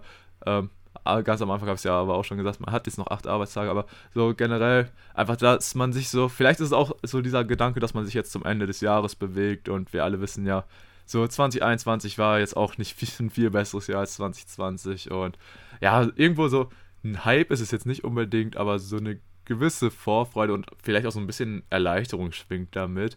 Aber nee, äh, das war irgendwie echt so ein bisschen, habe ich mich ein bisschen selber darüber gewundert, wie einfach das dann doch wieder geht, so in, eine gewisse Art von Weihnachtsstimmung zu kommen. Weil ansonsten war es jetzt bei mir auch eher so in diesen, ja, wenn ich dann irgendwie schon gesehen habe, wie manche ihre fettesten Weihnachtsbeleuchtungen und so rausgepackt haben und überall stehen schon Weihnachtsbäume und hast du nicht gesehen. Das hat mich jetzt irgendwie nicht so gekickt, aber so eine Kleinigkeit wie jetzt so äh, Kekse zu backen, das dann irgendwie doch schon. Das war irgendwie echt interessant und deswegen habe ich gedacht, komm, das kannst du ja vielleicht auch mal im Pod noch ansprechen. Ja, das, was du jetzt beschrieben hast, das finde ich tatsächlich auch cool. Ähm, wenn man da einfach mit der Familie was zusammen macht oder gerade so zusammen backen, auch unterschätzt cool, wie ich finde. Aber wenn ich auch überlege, diese ganzen Leute, die dann meinen, Anfang November sich da irgendwelche Bäume ins Haus stellen zu müssen, weiß ich nicht. Ich habe sowieso nicht verstanden, warum man sich jetzt unbedingt dann so eine Tanne ins Wohnzimmer stellen muss, die man dann nach ein paar Wochen wieder rausschmeißt. Also, weiß ich nicht. Kosten Nutzen kann man, kann man drüber nachdenken, muss man natürlich nicht. Ja, ähm, ist ja jetzt nicht unbedingt meins. Und was dann auch dazu kommt, dass da wirklich manche Leute meinen, das dann im November schon machen zu müssen da packe ich mich auch so ein bisschen an den Kopf, weil dann bis Heiligabend die Tanne jetzt auch nicht mehr so blüht, wie sie eigentlich soll. Äh, das habe ich mittlerweile gelernt, äh, dass äh, die keine sonderlich lange Blütezeit haben, aber äh, ja, bisschen ähm, ja, Ökologie hier jetzt nochmal. Äh, Nachhilfestunde bei uns im Port, auch sehr cool. Ja, weiß ich nicht. Also ich habe irgendwie in den letzten Jahren auch immer so bei uns in der Familie so ein bisschen den Eindruck gewonnen, dass ja, vielleicht einfach mal so ein bisschen Nachwuchs in der Familie fehlt. Ich glaube, das würde das Ganze dann doch äh, sehr aufwerten, ähm, ohne mich da jetzt in irgendeine Druckposition bringen zu müssen. Ähm, ja, muss noch warten, ein paar Jahre, aber ja, das, das ist natürlich dann auch nochmal ein bisschen was anderes, wenn du dann irgendwie noch Kinder dabei hast oder so, dann ähm, finde ich das Fest an sich auch nochmal ganz, in ganz anderen Licht. Ähm, das hat dann einfach einen viel größeren Reiz, aber ja, das ist aktuell ja, zumindest bei uns in der Familie dann eben nicht gegeben. Ich bin da sogar mit meinen jetzt 24 Jahren der Jüngste. Aber da äh, hast du das dann leider nicht. Aber naja, alles zu seiner Zeit. Und äh, ja, ich denke, wenn sich dann die familiäre Situation verändert, dann kann natürlich auch der Blick auf das Weihnachtsfest wieder äh, eine ganz andere Richtung annehmen ich finde es überragend, wie wir bei so einem Thema auch einfach teilweise komplett wild hin und her springen und teilweise jetzt schon bei deiner Familienplanung in der Zukunft angelangt sind. ja, warum nicht? Off-Topic-Teil, da ist alles möglich. Das stimmt natürlich, aber du hast auf jeden Fall recht. Also das ist natürlich auch nochmal ein ganz anderer Ansatz, wenn man das mal so vergleicht, was für eine Magie schon quasi dieses Weihnachtsfest damals für einen als Kind hatte oder wenn man das dann jetzt auch irgendwie äh, noch bei Neffen und Nichten oder so gesehen hat. Das war schon ziemlich krass, äh, das Ganze dann zu sehen. Äh, ja, gut, du hast es natürlich auch schon angesprochen, so in so einem großen Kreis, wie man es sonst die Jahre vorher gewohnt war, wird wahrscheinlich auch Weihnachten in diesem Jahr nicht möglich sein, beziehungsweise sollte man das vielleicht ein bisschen überdenken, ob das so sinnvoll und nötig unbedingt ist. Äh, ihr habt ja schon gemerkt, wir haben es so gut es ging äh, in dieser Folge versucht, das Thema Covid zu vermeiden. Aber man merkt halt im Moment halt doch schon wieder, dass äh, es da ja, sich alles eher wieder in eine negative Entwicklung entwickelt. Man sieht es ja gerade auch in der NBA, wie viele äh, Corona-Ausfälle es da gibt, dass da jetzt teilweise wirklich schon die Spiele von äh, unter anderem den Bulls jetzt verschoben worden, mussten die nächsten beiden. Und ja, das entwickelt sich halt jetzt gerade alles wieder so eine Richtung, wo man eigentlich gedacht hat, das hätte man schon überwunden. Aber ja, ich denke, damit äh, reicht es dann auch, oder das reicht dann auch schon mit dem Covid-Anteil, weil da bin ich in diesem Pod eigentlich sogar echt mit zufrieden. Wir sind jetzt fast auf der Länge der Episode von der letzten Woche, obwohl wir da über deutlich mehr Teams gesprochen haben. Aber wir hatten jetzt auch mal wieder Off-Topic dabei, was mich auch sehr gefreut hat, weil das kam in den letzten Wochen echt deutlich zu kurz. Und auch wenn das jetzt nicht so ein Riesenabschnitt war, würde mich auf jeden Fall da auch eure Meinung zu interessieren. Und natürlich die allerwichtigste Frage ist, seid ihr ein Weihnachtstyp oder nicht? Oder wie ist da so äh, eure Einstellung? So, habt ihr da so eine ähnliche Entwicklung äh, erlebt wie wir in den äh, letzten Jahren oder wie schaut das da bei euch aus? Würde mich total interessieren, weil da gibt es echt solche und solche. Auch noch irgendwie Leute, so sag ich mal, in unserem Alter, die jetzt quasi auch eher so ein bisschen da so rausfaden aus dieser Begeisterung von Weihnachten, aber äh, manche sind da ja echt irgendwie echt total dabei und äh, ja, wie du schon gesagt hast, äh, schmücken im, sich im November das Haus voll oder die ganze Wohnung, aber ja, äh, das ist echt so ein Phänomen so mit Weihnachten. Äh, manche sind da total drin, manche eher weniger, aber ich denke, wir alle äh, können uns auf eine hoffentlich besinnliche Zeit freuen, in der wir dann auch erstmal wieder ein bisschen zur Ruhe kommen. Ja, definitiv. Und ähm, ja, ich freue mich auch für jeden, der Spaß an Weihnachten hat, ist ja auch keine Frage. Aber ich finde, wir haben jetzt eigentlich das Allerwichtigste, beziehungsweise das Highlight an Weihnachten noch gar nicht erwähnt. Und das sind die NBA Christmas Games. Der erste Weihnachtstag ist deshalb aus anderen Gründen irgendwie für mich der höchste Feiertag im Jahr. Ähm, naja, jedem das seine. Äh, da freue ich mich auf jeden Fall schon drauf. Ähm, wieder mal fünf Spiele, die man sich dann angucken kann, auch teilweise zu einer sehr guten Uhrzeit. Und ich sag mal, wenn man dann gerade jetzt bei diesem Weihnachtsfest auch wieder nicht sonderlich viel mit der Familie zusammen machen kann, aufgrund der gegebenen Umstände, ähm, dann ja, bietet sich natürlich auch super an, dann ein bisschen Basketball zu gucken. Was bei mir ja auch äh, ja, an Weihnachten immer das Familienzusammentreffen ohnehin schon schwierig macht, ist, dass ich einige bei mir in der Familie habe, die auch in der Pflege arbeiten, deswegen sowieso dann an Weihnachten arbeiten müssen und nicht zu Hause sind. Äh, deswegen kommt mir persönlich das auch immer ganz gelegen und ja, Christmas Games natürlich auch jedes Jahr ein großer Hype. Ist ja nicht nur, dass an Weihnachten gespielt wird, es sind ja auch immer äh, richtig coole Spiele, die wir da zu sehen bekommen. Deswegen ist das eigentlich so der größte Hype bei mir auf Weihnachten. Verständlich. Äh, also ich denke, da kann die, äh, oder das, das kann jeder ähm, Basketball-Fan und natürlich insbesondere NBA-Fan nachvollziehen, äh, weil da kriegen wir ja wirklich ähm, an Weihnachten die volle Dröhnung mit meistens wirklich komplett geilen Partien, die wir uns dann angucken können. Und man muss ja auch sagen, auch dieses Jahr die Auswahl an äh, den Christmas Games ist sehr nice, was natürlich schade ist, dass wir den ähm, amtierenden MVP in na, Namen. Das wollte ich gerade noch erwähnt haben, ja, bekommen. das stört mich ein bisschen. Also es ist schade. Also man muss auch sagen, so im Vorhinein war das schon echt ein ganz schöner Disrespect, ihnen beziehungsweise den Nuggets halt kein Christmas Game zu geben. Aber wenn ich mir jetzt halt gerade so die verletzten Liste bei den Nuggets angucke, kann ich oder will ich schon fast sagen, ist ja jetzt auch irgendwo okay. Ähm, aber ja, aus, ja, heut, aus, heutiger Sicht schon, aber damals bei der Spielplanerstellung dachte ich schon, hm, frech. Ja, ja, muss ich auch sagen. Also ich würde halt jetzt auch aktuell, wenn ich, aber wenn ich so auf die Paarungen gucke, muss ich auch sagen, wüsste ich jetzt kaum Teams, wo ich sagen würde, okay, die könnte man da rausnehmen. Da wären, also natürlich am ehesten die Jazz zu nennen, auch wenn die natürlich halt zu den besseren Teams der Liga zählen, aber die haben halt einfach nicht so diesen Star-Faktor oder so, haben wir ja auch schon häufiger gesagt, dass bei den Jazz jetzt nicht so diesen einen Spieler gibt, den man auch dann unbedingt da highlighten muss. Da kann man ja schon fast bei Mavs sagen, das ist halt eben Luca, wenn er dann noch fit sein wird, der, sich ja aktuell auch wieder mit Problemen an den Knöcheln rumschlagt, rumschlagen muss. Äh, ja, aber ansonsten wären natürlich so die Jazz, die Mavs, eventuell auch die Celtics so Kandidaten, wo du sagen möchtest, würdest, okay, die könnte man vielleicht streichen. Aber so bei allen anderen Partien muss ich sagen, oder bei allen anderen Teams, äh, total cool, dass, äh, dass, äh, dass wir die da sehen werden. Äh, wir werden Trey Young im Madison Square Garden sehen ultra geil, freue ich mich schon fast mit am meisten drauf. Dann natürlich sehen wir auch die Bucks als amtierende Champions, die halt eben auf die Celtics treffen. Suns Warriors, gefühlt äh, äh ist das so eine Vorschau auf die Western Conference Finals. Haben wir jetzt auch schon vor nicht allzu langer Zeit zweimal gesehen und das waren richtig, richtig gute Spiele. Und äh, ja, wird natürlich spannend sein, wenn da die beiden ja, besten Teams aus dem Westen potenziell aufeinandertreffen werden.